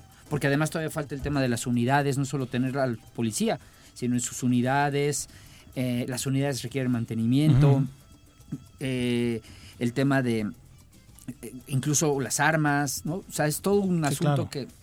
No sí, una complejidad, ¿no? Toda una complejidad, pero pues mira, al menos está llamando ya a que la gente que quiera ser policía se inscriba. Se inscriba. Bueno. Pero como dice Viri, este, No, desafortunadamente... no hay quien vaya a pedir informes, ni siquiera. Sí, César desafortunadamente. ¿qué Hernández, un abrazo, gracias por estar con nosotros esta tarde. Charlie Peñalosa también, Silvia Aguilar, Iván Aguilar dice, de acuerdo con Viri, los títulos son para disfrutarlos, no para andar restregándoselos a nadie. Cuando Ya tu equipo pasó. juega bien es para disfrutar, la rivalidad es deportiva. Pero sí dice, vieron cuando pero Pepe hay llegó y pidió. de todo en todos los equipos. Pero ya vieron cuando Pepe llegó y pidió el, el- el Cruz Azul. Juan Él empezó la Montes. Era papaco, Juan sí. Montes Por tu tuit de Ramírez. ayer, Un abrazo. Vicky Jarquín también, muchos saludos. Eh, Alberto Molina, muchas gracias por sintonizarnos. Malena Salgado, por ejemplo, ella dice que eh, de pronto es eh, demasiado anti-AMLO la doctora Brenda Valderrama. Eh, Alberto Molina dice, Paco quiere andar echando cizaña y haciendo politiquería. Qué bueno que los entrevistados no caen en su juego. ¿Por qué?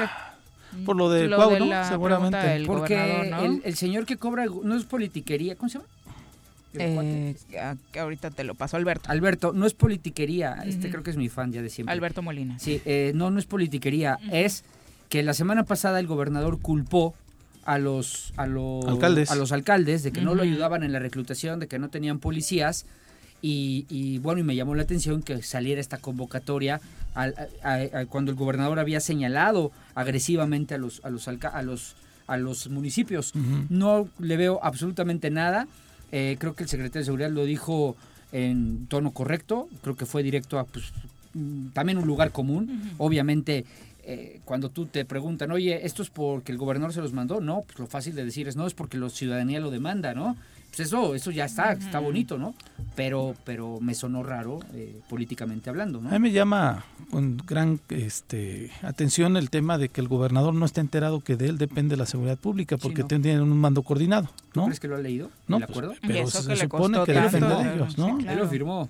Y se enojan porque Y debutó como gobernador vestido de marinero, ¿no? Sí. Eh, Ah, sí, es sí, cierto. Parecía este Playmobil. Premio mayor, premio. Playmobil. Sí, sí. Aparte, sí debió enterarse porque así debutó como Así es, gobernador. Eh, Jorge Armando Arroyo dice, ay, un Paco Santillán sin Juanjo es como taquito sin cilantro y cebolla, como una maruchan sin salsita valentina, así como, como AMLO sin sus odiadores.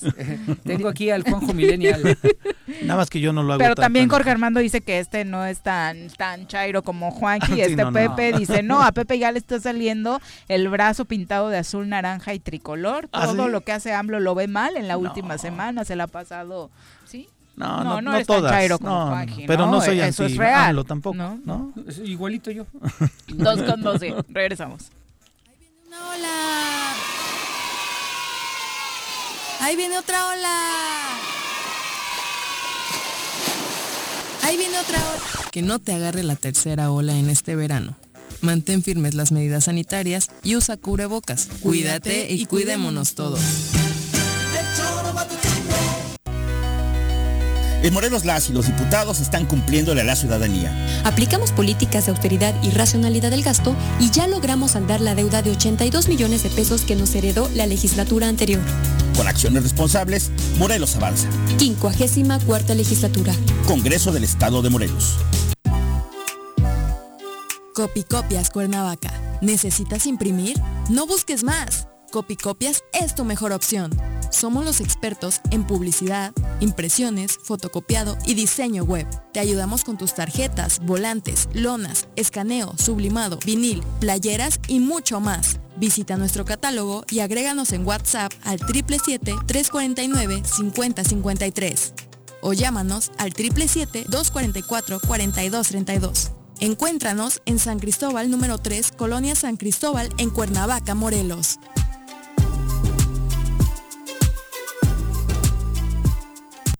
En Jutepec no estás sola. Trabajamos para prevenir, sancionar y erradicar la violencia contra las mujeres. En la instancia municipal de la mujer te apoyamos y orientamos. Estamos ubicados en calle Canoas número 19 en la colonia Paraíso. Más información en el número de teléfono 777-320-3030. Cafetería, tienda y restaurante Punto Sano. Contamos con comida vegana y vegetariana porque nos preocupamos por tu salud. Ven y conoce nuestros productos orgánicos y suplementos alimenticios. Al interior de Plaza Andrómeda, local 19, en calle Pericón, Lomas de la Selva. Contáctanos al 372-3514 o búscanos en Facebook como Punto Sano Cuernavaca.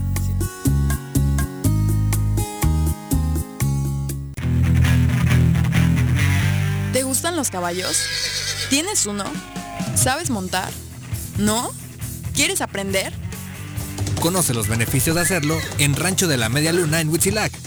Contáctanos al 777-155-1062.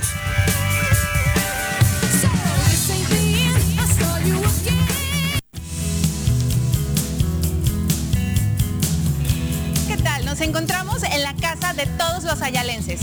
El gobierno municipal 2019-2021 que encabeza el ingeniero Isaac Pimentel Mejía a través de la jefatura del impuesto predial te invita a regularizarte con el pago de tu impuesto predial. Te invitamos a que aproveches los descuentos sobre recargos, como son el 100% de descuento en el mes de julio, el 80% de descuento en el mes de agosto y el 50% de descuento en el mes de septiembre. No puedes dejar pasar esta gran oportunidad.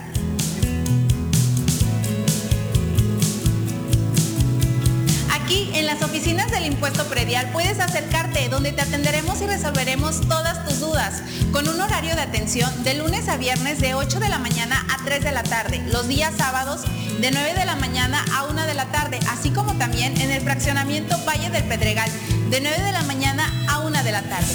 Recuerda que con tu contribución Ayala seguirá atendiendo más obras y mejores servicios para ti y tu familia.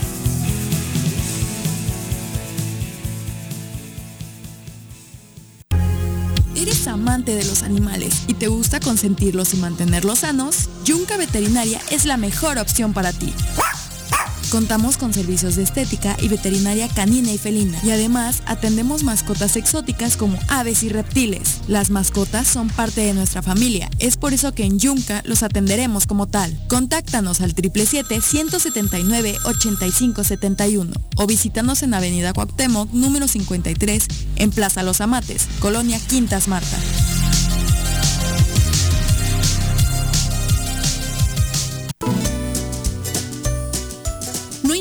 Color del semáforo, debemos seguir protegiendo nuestra salud del COVID-19.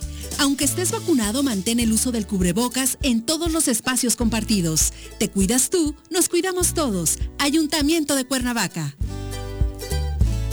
Come, consume y aprende en la tierra de la cerámica. Deleítate con el mejor de los sazones. Conoce cómo se elabora cada una de nuestras artesanías y lleva a tu casa todas nuestras creaciones. Vive la experiencia 3 de mayo en el municipio de Emiliano Zapata. Contamos con todas las medidas de sanidad. Ven, te estamos esperando.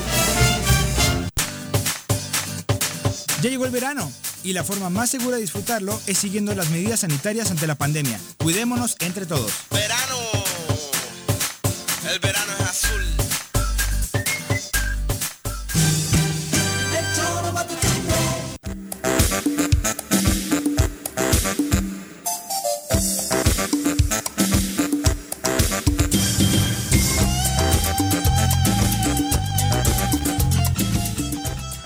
José Luis Martínez dice, Juanjo, ya regresa, no seas huevón, hacen falta tus hacen falta tus gritos. Perdón, me salió del alma leerlo completo, pero así...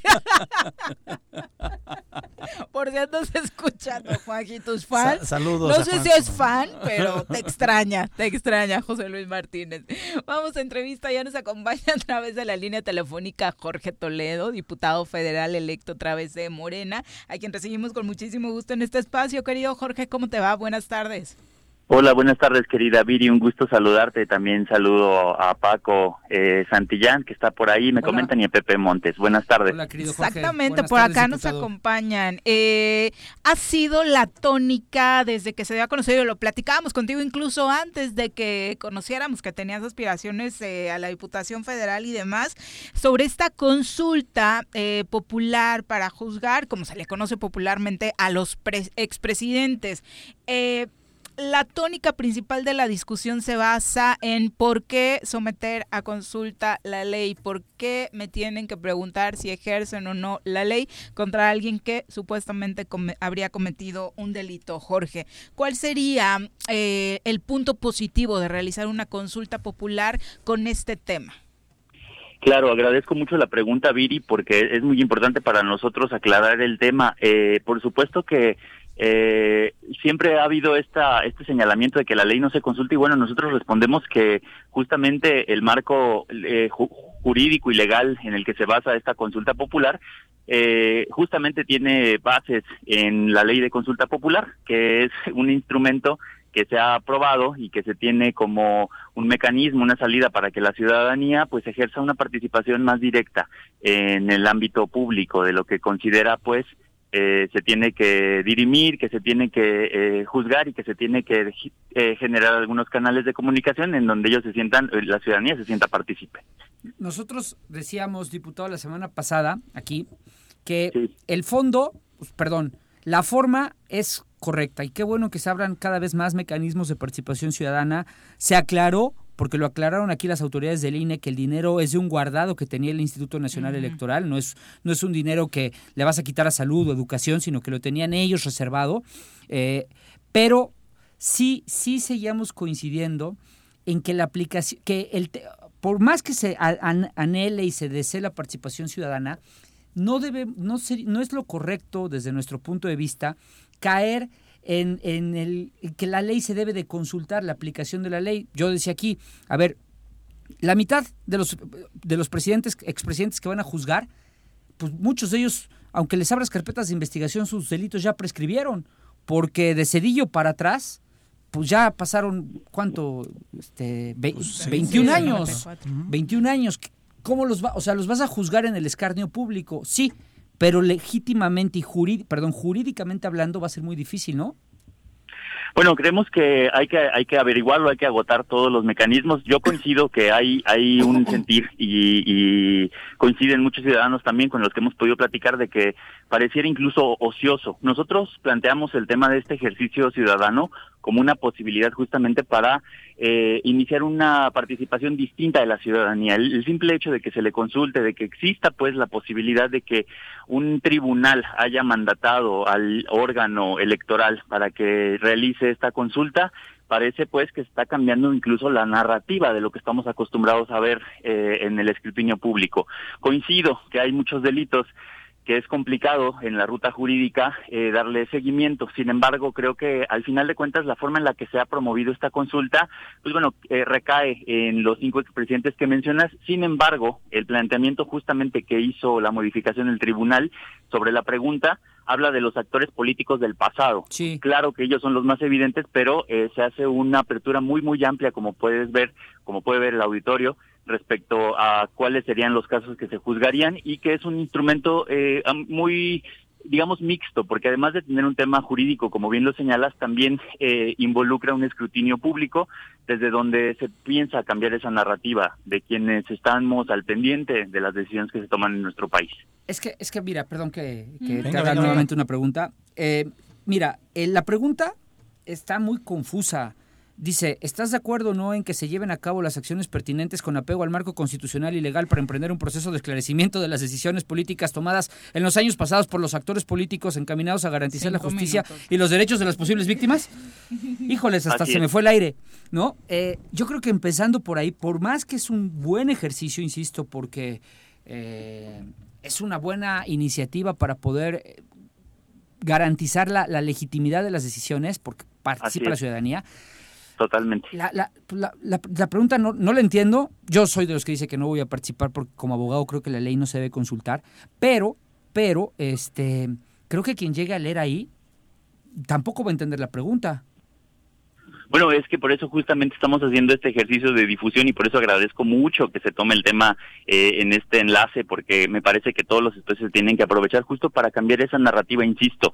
Eh, a mí me parece que si seguimos en el tema de que la ley no se consulta y no se ha terminado de entender que existe una ley de consulta ciudadana, pues difícilmente vamos a transitar hacia un espacio de participación ciudadana como el que se está buscando. Yo entiendo muy bien que haya una postura de que no se está de acuerdo con que haya ciertos temas que se puedan poner en el escrutinio público, pero asimismo hay un montón de gente que también está deseosa de que ya llegue el primero de agosto para poder participar en esta consulta y ser parte de esa, ese cambio en la narrativa de la política tradicional.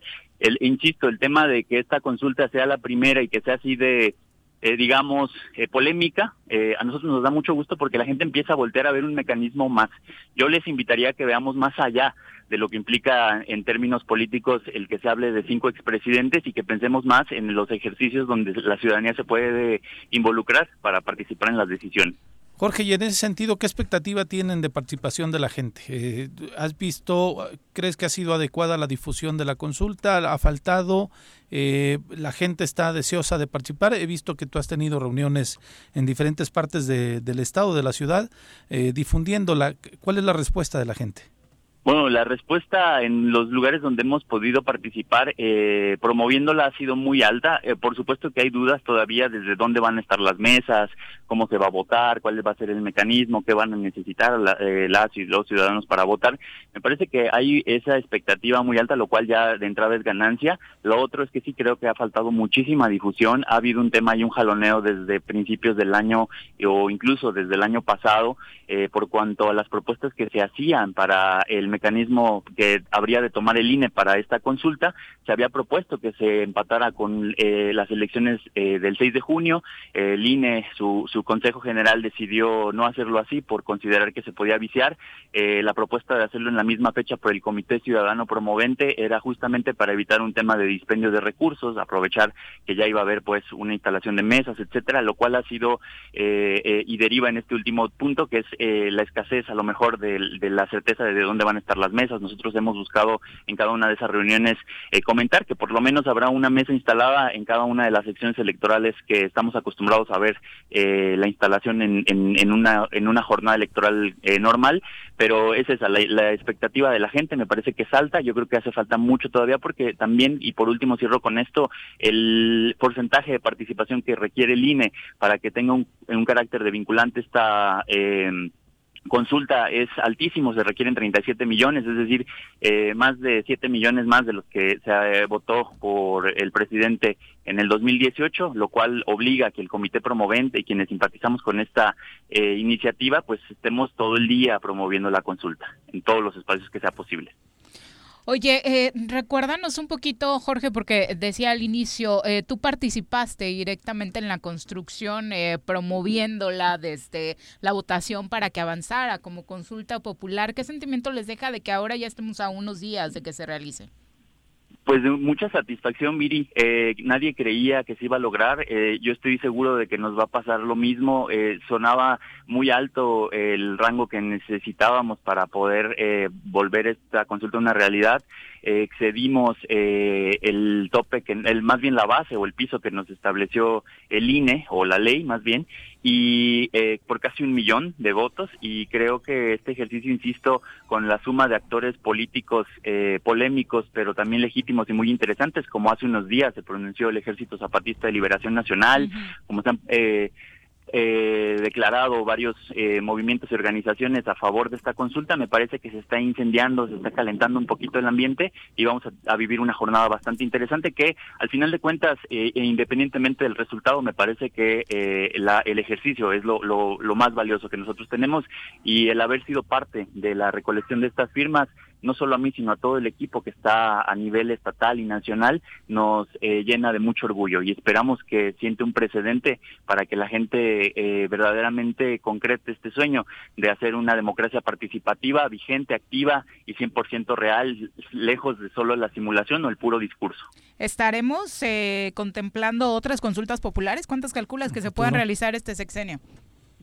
Bueno, yo esperaría que la mitad de este sexenio que queda eh, se, se, consulten temas importantes. A mí me gustaría mucho que se hicieran consultas, eh, por lo menos de los temas de interés que están ahorita eh, en el escrutinio público, como son el tema de la Guardia Nacional, como son el tema justamente también de, la reforma política que, involucra la modificación por cuanto al número de plurinominales o la existencia de los mismos, el tema de la industria eléctrica. Hay muchos temas que me parece que la gente puede puede participar y debe tener ese derecho eh, inalienable de opinar. ¿Y tú crees que el próximo año sí se dé la consulta sobre la continuidad del presidente? No, ya es un hecho. El tema de la revocación de mandato ya está está programada para el mes de agosto, perdón, de marzo de 2022. Y, y, estamos estamos completamente convencidos que es un derecho de la gente también y que y me parece un acto demasiado eh, congruente del presidente de someterse en su propio mandato a una revocación de mandato. Sí, sí, va a ser muy interesante. fíjate, ese tema está muy interesante. Ese sí. Sí, sí, sí, totalmente. Este, y será congruente por parte del presidente eh, asumir este reto.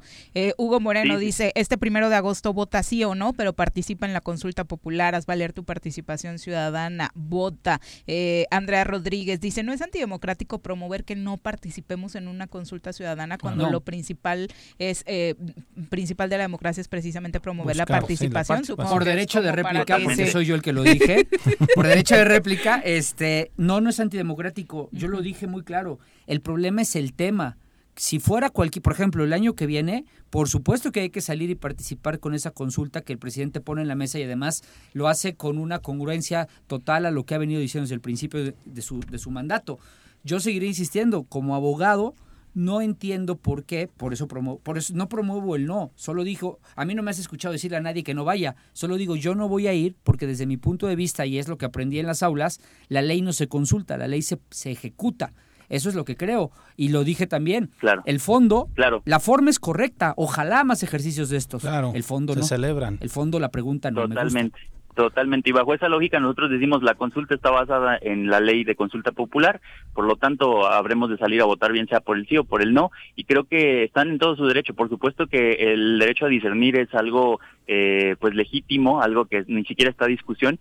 Y así justamente basados en ese principio salimos más de dos millones de personas, de mexicanos y mexicanas en septiembre del año pasado a eh, buscar que se generara este mecanismo. Eh, afortunadamente lo logramos. Estamos a unos días de ver su eh, su, su ya verlo concretado, su realización en las calles el próximo domingo primero de agosto. Sí, ya llegó la papelería Moreno. Oye, Jorge, que sí, llegó la papelería hoy. Cambiando de tema, estás a mes y medio, eh, quizá menos, de asumir la Diputación Federal. ¿Qué se espera para Morelos en tu actuar, este, Jorge? ¿Vas a tener un, un papel destacado? ¿Ya están viendo comisiones? Eh, cuéntanos algo de lo que viene. Bueno, viene un cierre de, de sexenio con este esta eh, sexagésimo quinta legislatura muy interesante, insisto, son hay temas muy muy importantes que habrán de afectar a todo el país, no solo a Morelos y puedo decir, puedo adelantar como en este en esta calidad ya no como ciudadano sino como eh, diputado federal electo que celebro que el grupo parlamentario de mi partido llevando a cabo una serie de reuniones que tienen eh, como fin el generar una capacitación importante en, términos técnicos legislativos que mitiguen un poquito esta curva de aprendizaje y que además nos da eh, una oportunidad para ir revisando justamente las agendas político-legislativas que pues eh, tendremos que enfrentar en este periodo a partir del próximo primero de septiembre. Y contento, contento porque sé que hay una voluntad política importante, me da mucho gusto ver a compañeras y compañeros que serán legisladores próximamente también muy jóvenes, muy comprometidos, muy comprometidos y eh, con un eh, grado de preparación importante. Decir que eh, lo, me parece que lo dijimos durante la campaña, Morena presentó los índices más altos en cuanto a preparación eh, escolaridad y también de juventud. Entonces esperan eh, muy buenas cosas, no tenemos derecho a fallar, hay muchos temas que eh, uno de los compromisos que tenemos eh, pues más firmes es el poder regresar al territorio y consultar y socializar los temas que habremos de estar tomando en San Lázaro en los próximos meses. Pues muy pues bien. Todo el éxito del mundo, Jorge. Muy buenas Muchísimas tardes. gracias, siempre es un gusto saludarles. Un abrazo a todos, al auditorio, que estén muy bien. Un abrazo, muchas gracias. Eh, bueno, más comentarios del público. Malena Salgado dice, yo estoy de acuerdo en la consulta porque antes, cuando, cuando nos tomaron en cuenta, y ellos son y fueron nuestros servidores. Yo voté y los elegí para gobernar con apego a derecho, no para robar, así que votaré por el que sí los juzguen. Bien. Soc Bizarro dice, por justicia y dignidad, yo voy a votar que sí los juzguen. Eh, Luis Isabel Hernández dice, qué gusto que nuestros representantes promuevan la participación de la ciudadanía. Creo que debemos estar al nivel de las democracias más avanzadas, incluso en Latinoamérica, donde los mecanismos de participación directa son comunes como herramientas para tomar decisiones que nos afectan a todos los ciudadanos. Aquí también existe el plebiscito y el referéndum, ¿eh? O sea, ¿No lo quitaron? ¿La legislatura anterior lo no, y se volvió, se volvió a subir. ¿Ya lo, ya lo Según subieron? yo sí, hasta donde tengo entendido sí, y si no existe a nivel federal también. El tema es que hay temas que no se consultan. Por ejemplo, en el caso del plebiscito no, no consultas el presupuesto, ¿no? Si estuvo No, bien o no la claro. aprobación. O en el caso del referéndum no consultas una ley que protege derechos humanos. Yo creo que en esta consulta, que está perfecto, que insisto, me parece extraordinario que se consulte, ese no es el tema. Lo que no puedes hacer es preguntar si se aplica o no la ley. Porque yo le diré al presidente de México, aplícala, júzgalos, no, si hay elementos, júzgalos sin consultar. Malena dice, "Eh, la verdad es que la ley se ejecuta a conveniencia y a mí sí me gusta que ahora sí toman en cuenta al pueblo. Eh, Ángel dice, la, me parece la más grande estupidez hacer una encuesta para hacer justicia. Qué raro que no lo hagan para funcionarios actuales. Eh, Sí, dice actores políticos. Sí, sí, sí. O sea, Pero no dice del pasado, ¿no? En la- Del en la pasado, pregunta, sí. Pero el pasado es ayer, hijo. Bueno, Sí. sí. Hace 10 segundos. Sí, tienes toda la razón. Exacto. Eh, Lalo Castillo de Secuautla dice, la ley no se está consultando, se está aplicando la ley en términos que marca la misma ley de consulta popular. Saludos a Lalo. Castillo, si es el que conozco. Un De fuerte Cuautla, abrazo. dice. Sí, sí es el de. Cuautla, sí, un gran abrazo No a sé. Lalo. Un activista de toda la vida, Sí. de formación, de- eh, promoviendo la cultura y la participación de los jóvenes. Yo creo que es un hecho histórico. Sí. O sea, evidentemente es, eh, es un hecho histórico porque lo, lo está haciendo la institución electoral de nuestro país, ¿no? Con toda l- la protocolización debida y este no lo habíamos vivido así. Bueno, Entonces, vamos, te desde a ahí es una un hecho histórico. Totalmente de acuerdo, ¿eh? Sí, sí, sí. Suscribo cada palabra que dijiste. A ver, si tú pusieras solo a Salinas, a, a ver, ¿juzgamos o no a Salinas? Esa es la pregunta. ¿Qué porcentaje del país crees que va a No, decir que sí? todo el mundo. 99%. 99%. Todo el mundo vamos a Menos votar eso. sí, claro. van a ir bien emocionados no a sé. votar por el sí, ¿no? Va, yo también voto por el sí. Y cuando lleguen y le empiezan a abrir su expediente, Salinas dejó de ser presidente en el 94. Así es. Han pasado 28 años, 27 años de eso. Prescribieron el 100% de los delitos que pudo haber cometido. Entonces, cuando le expliques al pueblo que no los puedes juzgar porque ya prescribieron sus delitos, es una desilusión a la democracia. Eso es lo que estoy tratando de darles a entender. El próximo año, por supuesto que voy a ir a votar para la- el tema del presidente, porque creo que esa es una, es una gran iniciativa. Ahí sí voy a salir a votar. No es que esté en contra de las consultas. Creo que se tergiversa muy fácil mi posición. No, no, no. Por- repito una y mil veces, bendito Dios que hay consultas. Sí, claro. Que ah, vengan más. Sí, y, y que el ejercicio de la gente se escuche, ¿no? O sea, la- Lalo la Castillo dice, sí soy ese, que dices, saludos, Lalo, Pepe. saludos. Eh, Luisa dice, lo que acaban de mencionar no es cierto. En una democracia, la ley al final del día siempre se consulta, porque para establecer las leyes que nos rigen, estas son votadas y aprobadas por nuestros representantes, que en teoría deberían votar de acuerdo a los intereses de la ciudadanía. En teoría. Esto ya está muy Bien lo volado. dijo, en ver, teoría. Las leyes Pero- las hacen los diputados. Sí, claro. Y los diputados representan, no consultan, porque así está en la ley. Deberían de consultar. Por eso dice, en teoría nos representan, ¿no? Representan a la sociedad. Sí, claro. Pero tú le encomiendas al diputado tu Que haga esa labor, representatividad claro. en el Congreso para que haga leyes, pero no se habla de las consultas. Claro que puedes abrir el tema a como tú quieras y consultar antes de aprobar una iniciativa de ley. Mm. Javo Sotelo, un abrazo. Ángel dice, bueno, una millonada, saber algo que ya sabemos eh, como respuesta. Bueno, esa parte lo, lo aclaramos la semana pasada gracias a la información que nos daba la gente la del lana INE. ya estaba Era ahí. un presupuesto que ya estaba ahí. Y le tuvieron que rascar porque decían que no había lana, que tenían que ¿Quién buscar. No, no, no. Le tuvieron que después, rascar ¿no? y, de si ya había, la tenía lana su ya guardadito Sí, claro, ahí el claro, INE. claro. Omar Fisher dice, el fin que persigue AMLO es poner en la agenda un tema que, como dice Paco, no debería ponerse a consulta. Le sirve para hacerle creer a la gente que se le está dando la oportunidad de participar, aunque no sea cierto. Así, me parece, se lee en la mayor parte de los comentarios. Ojalá que en cuatro años haya otra consulta, pero que en esa boleta sí vaya el PG a ver cómo le va. Bueno, pues ya va a ir el año yo, yo también próximo. volvería a ¿eh? decir lo O sea, mismo y volvería a decir lo mismo si fu- si el sucesor de Andrés Manuel dijera quieren que que juzguemos a Andrés Manuel y haría- diría lo mismo no voy a salir a votar si tiene elementos que lo juzgue para eso tiene una tiene una fiscalía tiene una auditoría superior tiene hacienda que revisa tiene al SAT tiene a la UIF tiene un Que chorro tienen de los elementos, instrumentos ¿no? para hacerlo. que los use para eso están Ya son las 2.38. Volvemos. Sí paso, sí paso, está el verde. A ver, a ver, oríllese, por favor. ¿Qué pasó, Poli? Está el verde. ¿Qué pasó, güera? Aunque el semáforo esté en verde, debemos tener las medidas preventivas, porque luego uno termina en el hospital. La pandemia no ha terminado. Cuídate y cuidémonos todos. En Morelos las y los diputados están cumpliéndole a la ciudadanía. Aplicamos políticas de austeridad y racionalidad del gasto y ya logramos saldar la deuda de 82 millones de pesos que nos heredó la legislatura anterior. Con acciones responsables, Morelos avanza. 54 legislatura. Congreso del Estado de Morelos. En la temporada de lluvias es fundamental tu participación para prevenir riesgos a la salud. En Jutepec te invitamos a no tirar basura u objetos en alcantarillas o coladeras que pudieran obstruir el flujo de las aguas pluviales. Cualquier situación de emergencia, te pedimos reportarla al número de teléfono 777-320-7533.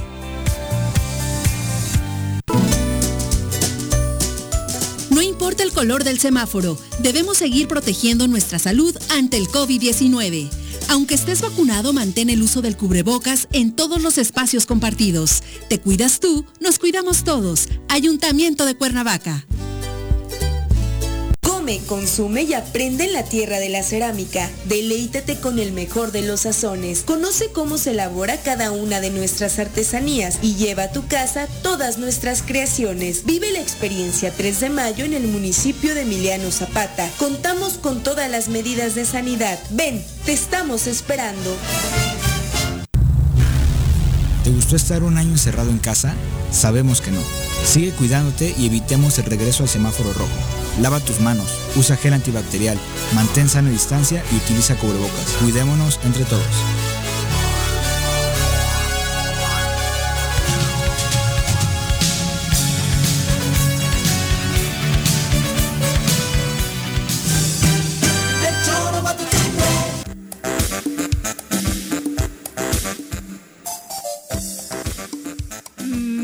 Fui con la finta, ya les iba a decir, sí trabajó el Gober hoy, pero no mandaron un boletín de aplicar a gobierno de Morelos un plan emergente de prevención de feminicidios, pero la foto es de archivo. En, en la ves en dimin- eh, chiquita y pues dices, ahí está el Gober, la abres y el ¿Y si está evento dice 18 de marzo de 2021, ¿no? Entonces. Están viendo que es famoso por flojo. Pero aparte, en una nota de la alerta de violencia de género, creo que puedes utilizar cualquier otra, Otra foto imagen. menos esa, ¿no? No sé si conozcan el Photoshop. Digo, si no conocen, borras la pu- ahí en el ¿no? Photoshop le pueden borrar la fecha. Exacto. Como Es que- dato ahí pero para. qué bárbaro. O sea, si el, alguien el nos- cuate es famoso por no trabajar, por flojonazo, porque no hace nada, porque nomás le gusta andar en el puro mitote, y ese sí en la politiquería, y todavía le ponen una foto del 18 de marzo. Ay, Bueno. ¿Del 18 o del 8? 18. 18. 18. Dios 2 con 41. O sea, hasta desfasados con el Día de la Mujer. Totalmente. Sí, o sea, ni siquiera saben ni, ni qué. Eh, Dijeron, pon una foto en donde se vea que está de buenas. porque también ha de ser difícil encontrarlo. 2 con 41. Vamos al reporte del clima con Uri Pavón. El reporte de clima semanal con Nuri Pavón.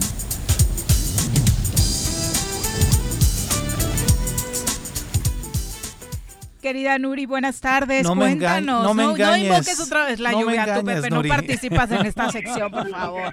Tan tranquilos que andábamos y ahora ya soltaron las lluvias. Nuri, otra vez. Hola Viridiana, muy buenas tardes, un gusto saludarte, buenas tardes también para Pepe y Saludos. Paco, deseándoles una excelente tarde. Y, así es, este hoy vamos a, o ya se está teniendo lo que es estabilidad atmosférica, el cielo despejado, esto está permitiendo por supuesto la elevación de las temperaturas máximas donde para la zona metropolitana de Cuernavaca se espera que estemos alcanzando temperaturas de 27 grados, la mínima presentándose en 15 grados centígrados. Para lo que son los altos de Morelos, esto en Tres Marías, temperaturas de 22 grados, una mínima de 9. En lo que es la zona oriente para Coautla, temperaturas máximas de aproximadamente 28 grados, hoy una mínima de 16 y en la zona sur Cojutla, temperaturas máximas de 34 con una temperatura mínima de 16 grados centígrados. Hoy tenemos probabilidad de lluvias dispersas, máximos de lo que serían 5 milímetros. Las estamos esperando en lo que es la zona norte del estado. Ya en la actualización ya se prevén también lluvias eh, para la zona metropolitana de Cuernavaca, en lo que es la zona de del oriente, de lo que es el occidente, perdón, en lo que es Coatlán del Río, vamos a estar esperando también precipitaciones con lluvias dispersas de 0.1 a 5 milímetros. Estoy en Coatlán del Río, Miacatlán, aquí vamos a estar también teniendo algunas probabilidades de lluvias.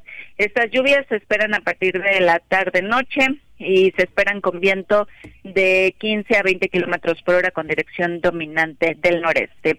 Para el día de mañana se prevé incremento en lo que serían en las precipitaciones. Vamos a estar esperando lo que es el paso de la onda tropical número 13 y esto nos estaría generando ya también lo que serían lluvias puntualmente fuertes, estamos hablando de 25 a 50 milímetros, esto principalmente en lo que es la zona norte del estado, también zona metropolitana de Cuernavaca de 5 a 25 milímetros y en lo que sería la zona centro-sur de, de lo que es el estado vamos a seguir con la probabilidad de precipitaciones. Ya para lo que sería el día miércoles, eh, se prevén lluvias eh, dispersas, ya disminuirían la la probabilidad de lluvias y a partir del día jueves viernes seguimos con chubascos de 5 a 25 milímetros. Entonces de la semana lo que se esperaría la mayor cantidad de precipitación sería para el día de mañana. Bueno, pues ya Andar con paraguas. ¿Lo traes no, tú, no? No, no, no, Impermeable o algo así, ¿no? Justo el día que quería que me iba a ver me tocó... Ah, tú subiste la foto, ¿no? De cómo se veían las nubes impresionantes. Yo ya me iba para la casa y No, pues, no, el de verdad, un tormentón. que- Anoche también cayó una buena también, lluvia. también. ¿no? Nuri, muchas gracias, Gracias, por la Nuri. comunicación. Muy buenas Excelente tardes. tarde. Pero está padre que llueva en las noches. Sí, claro. Sí, en las noches sí, ya que estás en casita, ¿no? Exacto. Bueno, justo está cumpliendo 10 años este puente al que se le conoce ya como el puente sin fin. Justo ahora, eh, de pronto perdemos la cuenta de cuántos años han pasado ahí viéndolo Bueno, tardó sin terminar. Sin, sin hacerse, ¿no? Sí. Sí, ya sin, después- sin avanzar. Sí, sin avanzar. Fue en 2011 cuando el gobierno de Felipe Calderón sembraba la semilla de un ambicioso proyecto de interconexión en la carretera eh, denominado Libramiento Norponiente de Cuernavaca, Morelos, y este era un punto importantísimo para generar esa conexión. Se perdió durante muchos años el trabajo, de hecho tuvo que llegar otro presidente para que se reiniciaran. Eh, sin embargo, de 2011 a 2018, cuando se supone que no se hizo nada, eh, curiosamente hay gastos, hay gastos que ascienden a 485.9 millones de pesos que están en investigación porque a pesar de que durante el sexenio de Enrique Peña Nieto se le trató de eh, dar salida, pues este tema del socavón que se abrió cerca, pues terminó por paralizar de lleno los trabajos hasta ahora, donde este puente sin fin, el puente Nini o no sé cuántos otros idiota. motes le han, exacto, le han Tiene puesto, dos ¿no? sentidos, ¿eh? La historia de ese puente es, recuerda que en el sexenio de Marco Adame se tenía el proyecto de la ciudad de gobierno, gobierno. en esa zona, sí. en los ejidos de Chipitlán. Eh, lo que falta, lo que pasa es que si tú sobrevolabas Cuernavaca, ves que los ejidos no tienen conexión, o sea, no tienen una conexión vial. sí. Entonces estaban preparando supuestamente las, las condiciones para desarrollar ahí Geópolis, creo que se iba a llamar, y, y todo este, este asunto. Sí, que- la construcción de la de Geo, ¿no? que ya no prosperó. sí. Y el segundo recuerda que ya en el, en el sexenio de Graco se tenía el circuito norponiente, pero, pero por presiones ecolo- este, Ecológicas, ecológicas, sí. ambientalistas, se, se abandonó el proyecto y fue cuando se aborda el del Paso El Express. Pero bueno, nuevamente, segunda razón por la que ese puente quedó este ¿No, ¿No tenía la idea de conectar eh, de manera más pronta con el aeropuerto también? también ese ¿No? era Iba a otra- cumplir otro vía. objetivo, era otra ¿no? por atrás, que el, el aeropuerto también que son el único aeropuerto que no Sí, el, el aeropuerto internacional, así se le llama, pero Sí. que no tiene un vuelo Nada de internacional. Internacional, ¿no? No, no, tiene y nada. Y que en este sexenio también a su llegada el gobierno dijo que lo iba a reactivar, que lo iba a volver, sí, internacional. Recuerdo a José Manuel Sanz hablando Ah, como eh, apropiándose de, de, ese tema, ¿no? Después, bueno, vinieron varios inconvenientes en su carrera y ya no sé, ya no se logró. Llegó ¿no? el caso Primavera. Exacto. Y eh, la única, la última... No me acordaba, hasta las varillas se le cayeron sí, sí, sí. en 2018. La última aerolínea que, que, que uh -huh. voló ahí fue TAR, ¿no?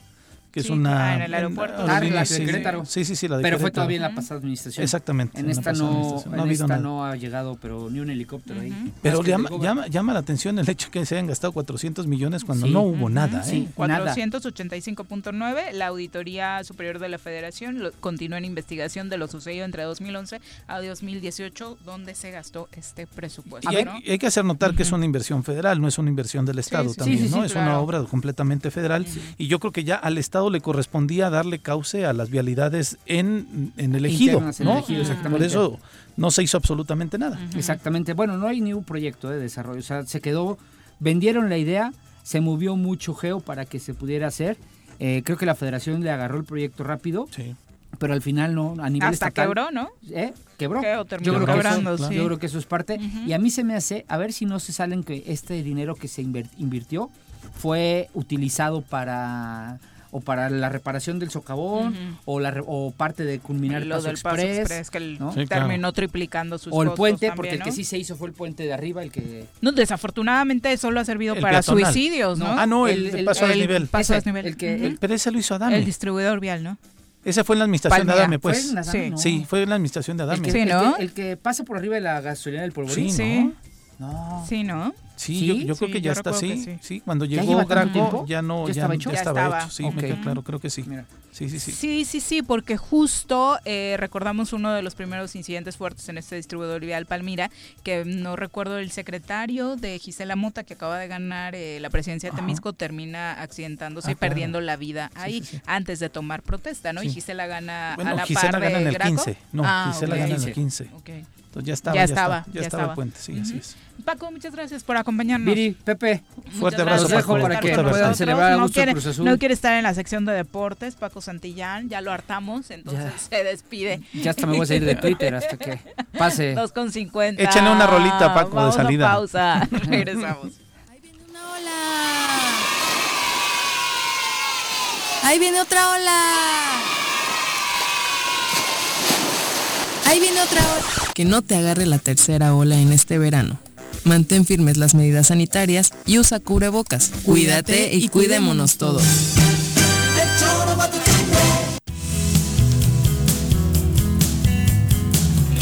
¿Qué tal? Nos encontramos en la casa de todos los ayalenses. El gobierno municipal 2019-2021 que encabeza el ingeniero Isaac Pimentel Mejía a través de la jefatura del impuesto predial te invita a regularizarte con el pago de tu impuesto predial. Te invitamos a que aproveches los descuentos sobre recargos, como son el 100% de descuento en el mes de julio, el 80% de descuento en el mes de agosto y el 50% de descuento en el mes de septiembre. No puedes dejar pasar esta gran oportunidad.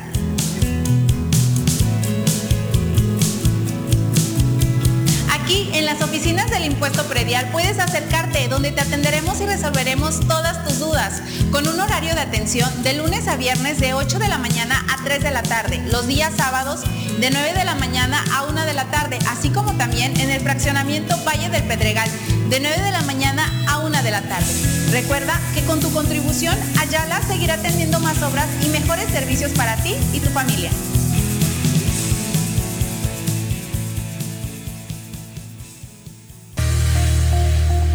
En Jutepec es indispensable continuar con las normas básicas de la buena higiene. Lava periódicamente las manos. Evita tocarte los ojos, nariz y boca. Al toser o estornudar, cubre la boca y nariz con el codo flexionado. Limpia y desinfecta frecuentemente las superficies. Es tarea de todos combatir al COVID-19.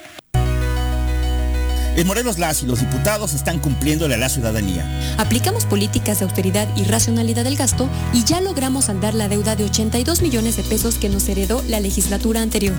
Con acciones responsables, Morelos avanza. 54 legislatura. Congreso del Estado de Morelos. Consume y aprende en la tierra de la cerámica. Deleítate con el mejor de los sazones. Conoce cómo se elabora cada una de nuestras artesanías y lleva a tu casa todas nuestras creaciones. Vive la experiencia 3 de mayo en el municipio de Emiliano Zapata. Contamos con todas las medidas de sanidad. Ven, te estamos esperando. Ya llegó el verano y la forma más segura de disfrutarlo es siguiendo las medidas sanitarias ante la pandemia. Cuidémonos entre todos. Verano. El verano es azul.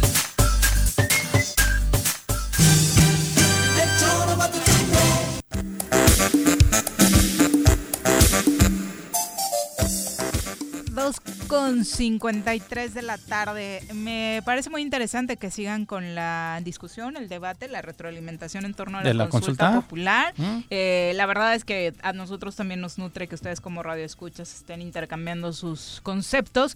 Iván Vilar dice, insiste, estas consultas populares son para conseguir el apoyo de la gente, para hacer lo que quieren hacer.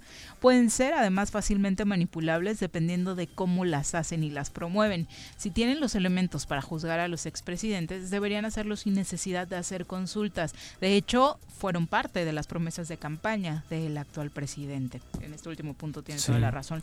Luisa Isabel Hernández dice, hay que salir a votar en la consulta popular. No dejen de votar asumiendo que todos votaremos por el sí. No es verdad o no habría gente en contra de la consulta. En Colombia, en el referéndum por la paz, parecía obvio que todos votarían por el sí y terminó ganando el no. Hay que salir a votar. Eh, por supuesto, la e-, educarnos en la participación es súper importante. Por eso cuando decían también del, del, de los 500 millones que se van a gastar, además que les parece escandaloso para algunos, pero les digo cuánto cuesta el generar ciudadanía y el, generar eh, que, fomentemos y fortalezcamos nuestra democracia. A mí me parece que no hay un valor eh, que se le pueda dar. Entonces, este ejercicio a mí me parece un ejercicio muy interesante en el que tenemos que participar la mayoría que queramos, por el sí o por el no, pero me parece que es un esfuerzo interesante para poder ir generando una cultura de participación de la gente, porque solamente nos agotamos a votar cada tres años, ¿no? Entonces, en esos tres años eh, te tienes que aguantar y después participas hasta, hasta los otros tres años. Aparte siempre criticamos, ¿no? De, ay, solo el día de la votación y demás, pues ahora que tenemos más herramientas también hay que fortalecerlas. sí, claro, y que se escuche nuestra voz, ¿no? Lalo Castillo dice, en la consulta popular se está aplicando lo que establece el artículo 35 constitucional en su fracción octava es un derecho garantizado por la Ley Federal de Consulta Popular, publicada también en el Diario Oficial de la Federación el 14 de marzo de 2014. Así que, bueno, muchas gracias por los datos que comparten. Son las 2.55, vamos a los deportes.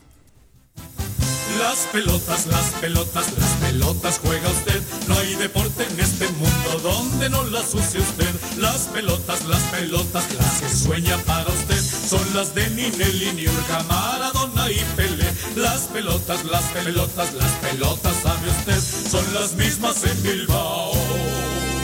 En Temisco, en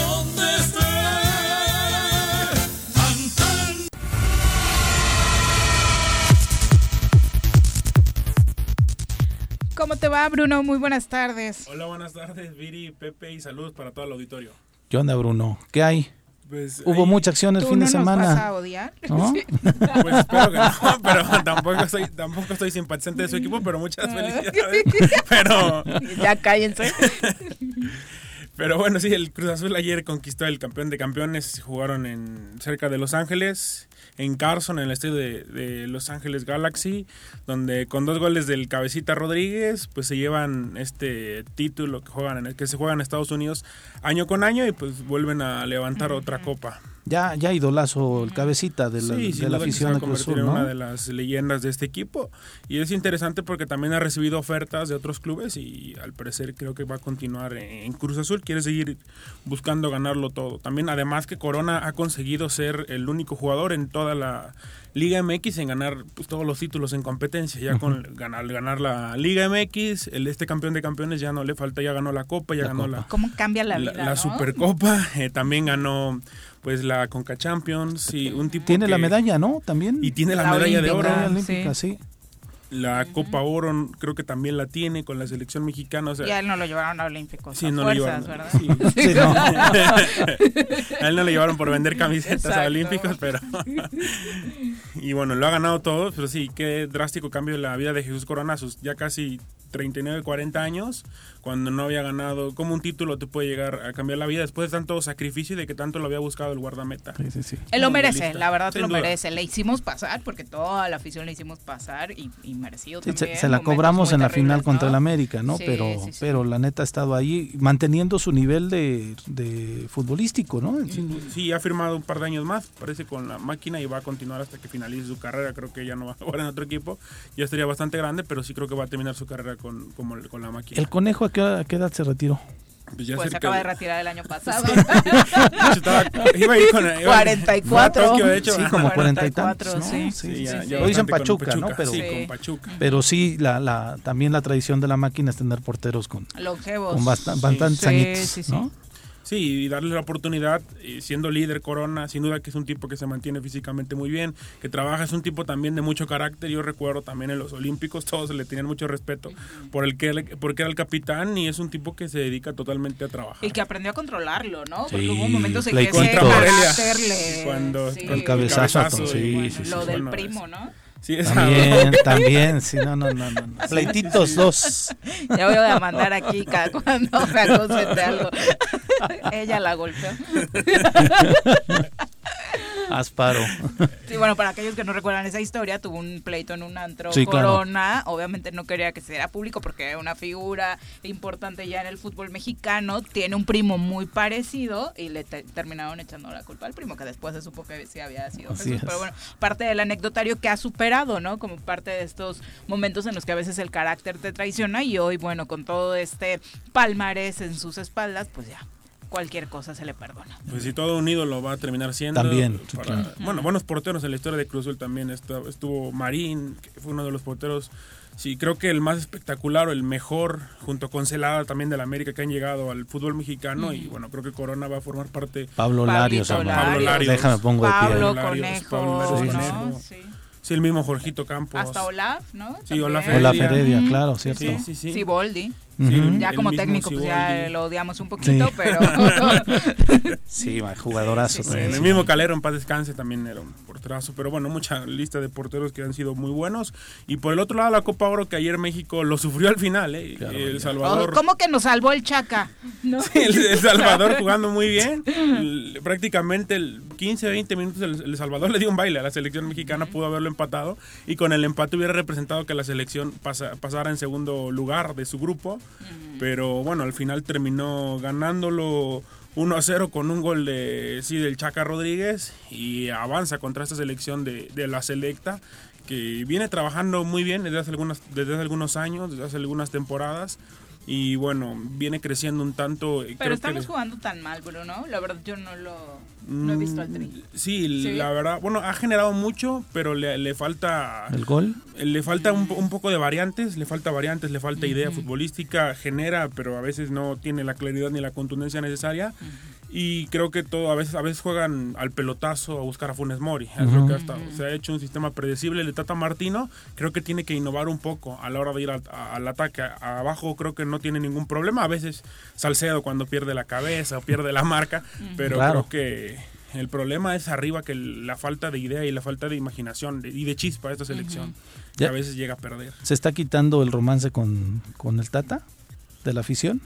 Eh, pues en Estados Unidos no creo, pero que aquí en México ya lo comienzan a, a criticar bastante porque, bueno, las formas, no lo digo que sean, ya se estén convirtiendo en obsoletas, pero sin duda que pues, esta selección no ha mostrado su mejor fútbol. Había jugado muy bien en sus primeros eh, partidos, Sí, en claro. su inicio, en su primer año, pero ahora creo que veo al Tata un, un tanto desgastado, enfadado, no, no creo, no, no está de todo a gusto, pero pues aún así tiene que ganar este título. Este título no te deja nada si lo ganas, pero si lo pierdes te Sí. llevas todas las críticas. Le están cobrando también muy caro en la prensa lo de Chicharito, ¿no? Sí, lo de No Javier Hernández y convocarlo. lo del llamado de, de, de Funes Mori también, que a muchos no, le, no les agrada. Ha respondido hasta el momento con tres goles en, en cuatro partidos, creo que ha respondido Funes Mori, pero sí, sin duda que lo de Javier Hernández se lo van a seguir reprochando hasta... Pero es es súper rara también la prensa, ¿no? Por un lado era el Sí, odio ya. a Chicharito, Claro. de no, no es el máximo goleador, la nota Guatemala, Payaso. minimizando Sí. cualquier eh, triunfo que tuviera Chicharito y ahora resulta que lo aman. Lo solo queremos. por utilizarlo de elemento Sí, para claro. pegarle al Tata, ¿no? Sí, esto por utilizarlo y porque convocaste un extranjero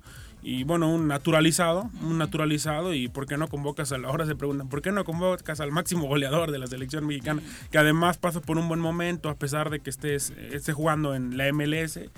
Pero siempre hay- hay- buscan algo o habrá que buscar algo con qué pegarle al Tata desafortunadamente y sin duda que no sé a- hasta qué punto lo estén desbalanceando un poco en este camino de Copa Oro, pero es un hecho que la selección no ha jugado bien esos tres primeros partidos.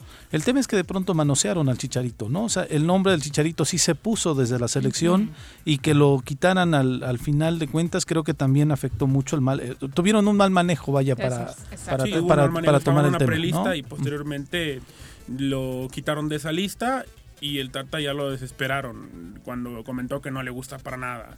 Porque es un hombre de carácter Sí, fuerte, Sí, es un hombre ¿no? de carácter fuerte, es un hombre, es un hombre serio. No tanto como Tuca Ferretti, pero creo que sí es un, es un tipo también bastante sereno. No se mete en tanta en tantos problemas cuando contesta, a menos de que lo saquen de quicio, como, como esa ocasión lo hicieron cuando le preguntaron el tema de Javier Hernández, que ya estaba bastante desgastado.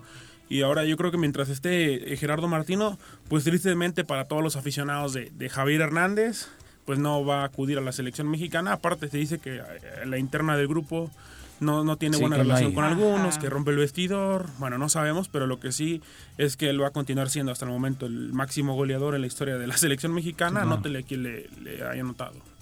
Bueno, Y, bu- y bueno, también ya está a la vuelta de la esquina los Juegos Olímpicos que iniciarán el, el próximo jueves. La selección mexicana juega este miércoles a las 3 de la mañana contra la selección de Francia. Esta Gignac. selección de Francia con Ginac y, Tau- y el- los dos jugadores de Tigres, que uno todavía ni, ni debuta con el equipo, pero bueno, habrá que esperar y, parar, y pararse muy temprano para ver a esta... ¿tres de la mañana? Sí, a las 3 de la mañana, sí, a las, a las 3 de la mañana, el trío olímpico en su, en su Ya participación. mejor que se organice la fiesta Pepe. Y es miércoles, mitad de semana. Exacto. No voy a trabajar, no voy a trabajar. Exacto, el programa es hasta Sí, la bueno, es, es jueves, es miércoles, la noche del miércoles para amanecer jueves a las 3 de la mañana, es jueves a las No te 3 vayas de- a confundir, lo No, no, no. organizas el jueves. ¿Hay, hay, eh, deportistas morelenses en la delegación? Irving, ¿no? Irving, Irving sí. nada más. Sí, eh, Irving Pérez de, de Jojutla va representando a, pues a la delegación mexicana, que son más de 164 atletas, si no me equivoco, más de 160 atletas. Y él va desde hace mucho que no iba un, deportista morelense. Yo recuerdo nada más a, Narciso González, boxeador del Gimnasio Olímpico del Centro de Cuernavaca, que él fue en Barcelona 92. eh, eh, representando a la disciplina boxística, pero ahora regresa Irving Pérez. Que sí, hoy subían en redes sociales Sí, una sí, sí. imagen bastante linda del negocio de su papá, ¿no? De Jojutla, ya con los carteles Sí, de sí, apoyo sí. a Irving y, y demás. Sí, bueno, también creo que no recibió un total apoyo aquí en, en el estado de Morelos No, no. y se fue. ¿Quién a- ha recibido apoyo aquí Bueno, en el estado de Morelos y se fue creo que a Colima y ahí se, ahí se preparó y sí le dieron el, el apoyo. Pero bueno, es un nacido en Morelos que va a representar ya al estado y a todo Y muy México. en querido, este ¿no? Y bastante Sí, su sí. carrera consolidada sí. también, ¿no? No es un improvisado, el chavo tiene bastantes años en un muy buen nivel. Conquistó este, Panamericanos hace, un par de años. Es, es un, es un tipo disciplinado que trabaja y que podría ser opción de, de medalla en esto que ha prometido ahora.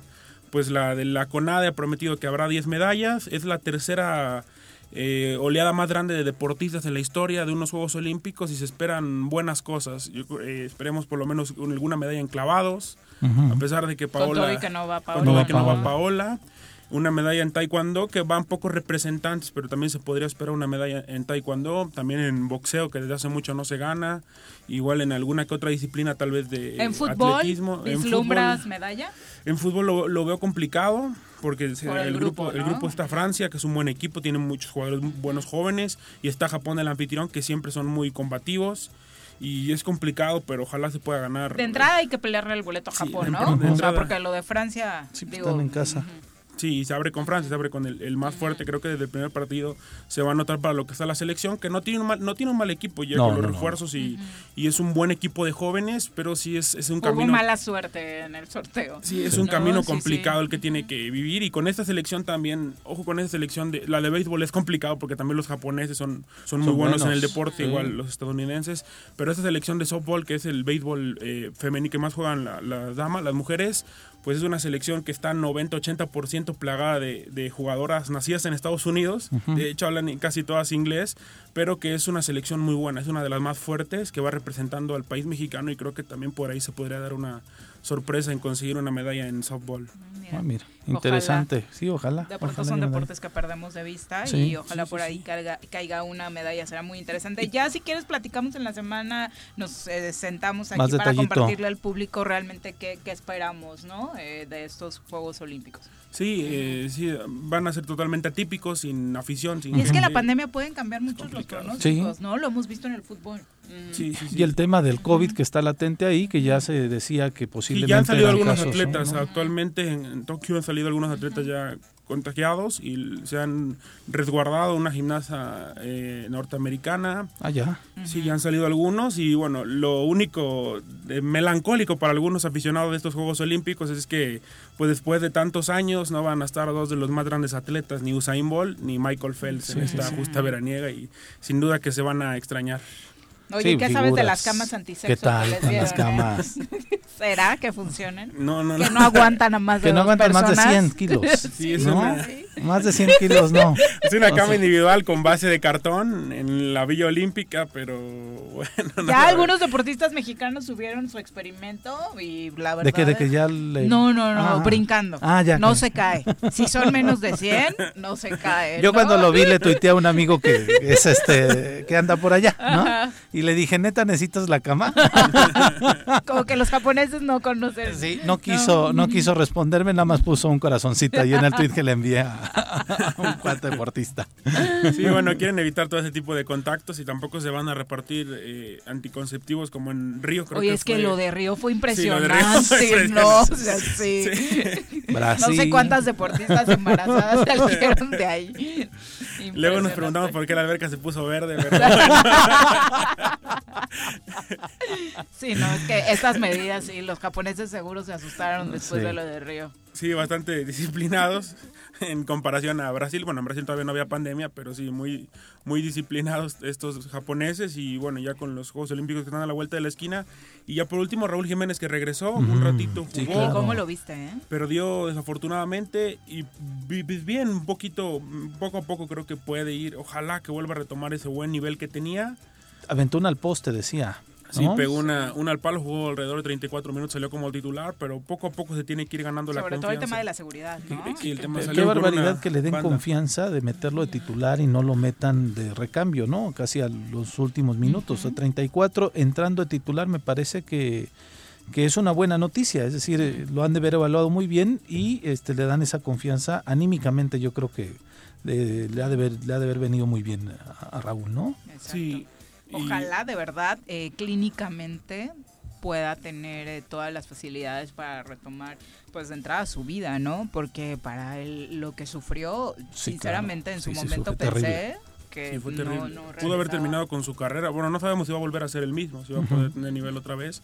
Y si fue una fractura de cráneo, no es para menos. Y ocho meses afuera, ¿no? Ocho meses. Parece que fue ayer. momento. Yo cuando leí así el tema, ocho meses fuera, dije. Es que lo de la pandemia nos ha hecho perder la noción sí, cuando se hablaba de que llegaba a Real Madrid, a Liverpool, a United, su mejor momento. goleador. Sí, goleador, uno de los máximos goleadores en su club, máximo goleador de su club, ya es de la historia. Que aparte su buen momento sí repercutía en el nivel del equipo sin duda, Cuando se, fue, le faltaba el gol a su equipo. Sí, les daba triunfos. No era un equipo totalmente goleador, pero sin duda que eh, los goles que anotaban en partidos importantes y a veces representaba el empate o ganar el partido. Y ahorita la Cele que tanta falta le hace también, ¿no? Bueno, Sin duda. le urge. Y luego Chucky también. ah, sí. Chucky también se, se, va recuperando, pero pues también va a estar afuera de, un, de un mes a mes y medio. Es, su recuperación creo que se va a perder la pretemporada y quizás el arranque de campaña con el Napoli. Ahora con que vaya que le va a pegar entrenador. Y ahora tiene nuevo entrenador, así que estará complicado el tema de Chucky, pero ojalá que se siga recuperando de, de la mejor forma, que creo que así lo es, porque está atendiendo muy bien. Oye, ¿y a Checo cómo le fue? No le fue, no le fue nada Muy bien. mal fin arrancó en último. Sí, arrancó ¿Pero por castigo de porque, su escudería? Eh, no, porque en la clasificación no le fue bien y arrancan los últimos puestos. Termina la posición número 16, Sergio El Checo Pérez. Y bueno, también a Verstappen, de su equipero, le va muy mal. Eh, bueno, Hamilton, todo el mundo lo odia. Le metió un pequeño llegue a Verstappen y que lo mandó hasta el, hasta el hospital. No pudo ni terminar la carrera. El carro quedó deshecho. Sí, quedó deshecho. Es un cafre ese muchacho, ¿no? o sea, de verdad. Y bueno, ganó la, ganó la carrera.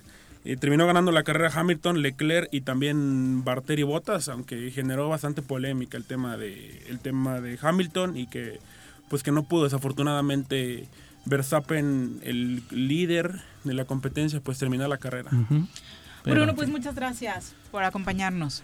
Gracias, Viri y Pepe. Buena semana, Bruno. Que tengas linda semana, por supuesto. Iván Vilar dice, Marín era el más espectacular portero, mm. pero realmente eso era lo que buscaba. Le encantaba lucirse, por ejemplo, más que a Nacho Calderón. Eso sí, pasó la historia como uno de los dos porteros profesionales del mundo que han hecho un autogol. Y vaya, ah, autogol, ¿no? ¿Qué, historia la de Marín en ese despeje, una escena histórica de la Liga Mexicana. Y bueno, eh, aquí no se alcanza a ver la fecha, ya hay un nuevo comunicado del eh, gobierno del estado, de Morelos, ahora es sobre la mesa de coordinación estatal para la construcción de la paz, ahí también está el gobernador Cuauhtémoc Blanco Bravo, así que en lunes ¿Con alcaldes le ponemos palomita. No, solamente los que integran ah, la mesa, ya sabes, la gente de la 24 ABA, el comisionado, el fiscal y demás, ¿no? Autoridades de seguridad. Sí chambeó, sí chambeó Paco Santillán, sí chambeó. para que no andemos. Sí, claro. Pepe, muchas gracias por acompañarnos. Gracias, gracias. Que tengamos una buena semana. Ojalá que así sea. Los esperamos mañana en punto de la una. Linda tarde y buen provecho. ¡Uy! ¡Se acabó! Pues así es esto. Esta fue la revista informativa más importante del centro del país. El Choro Matutino. Por lo pronto, el Choro Matutino. A bailar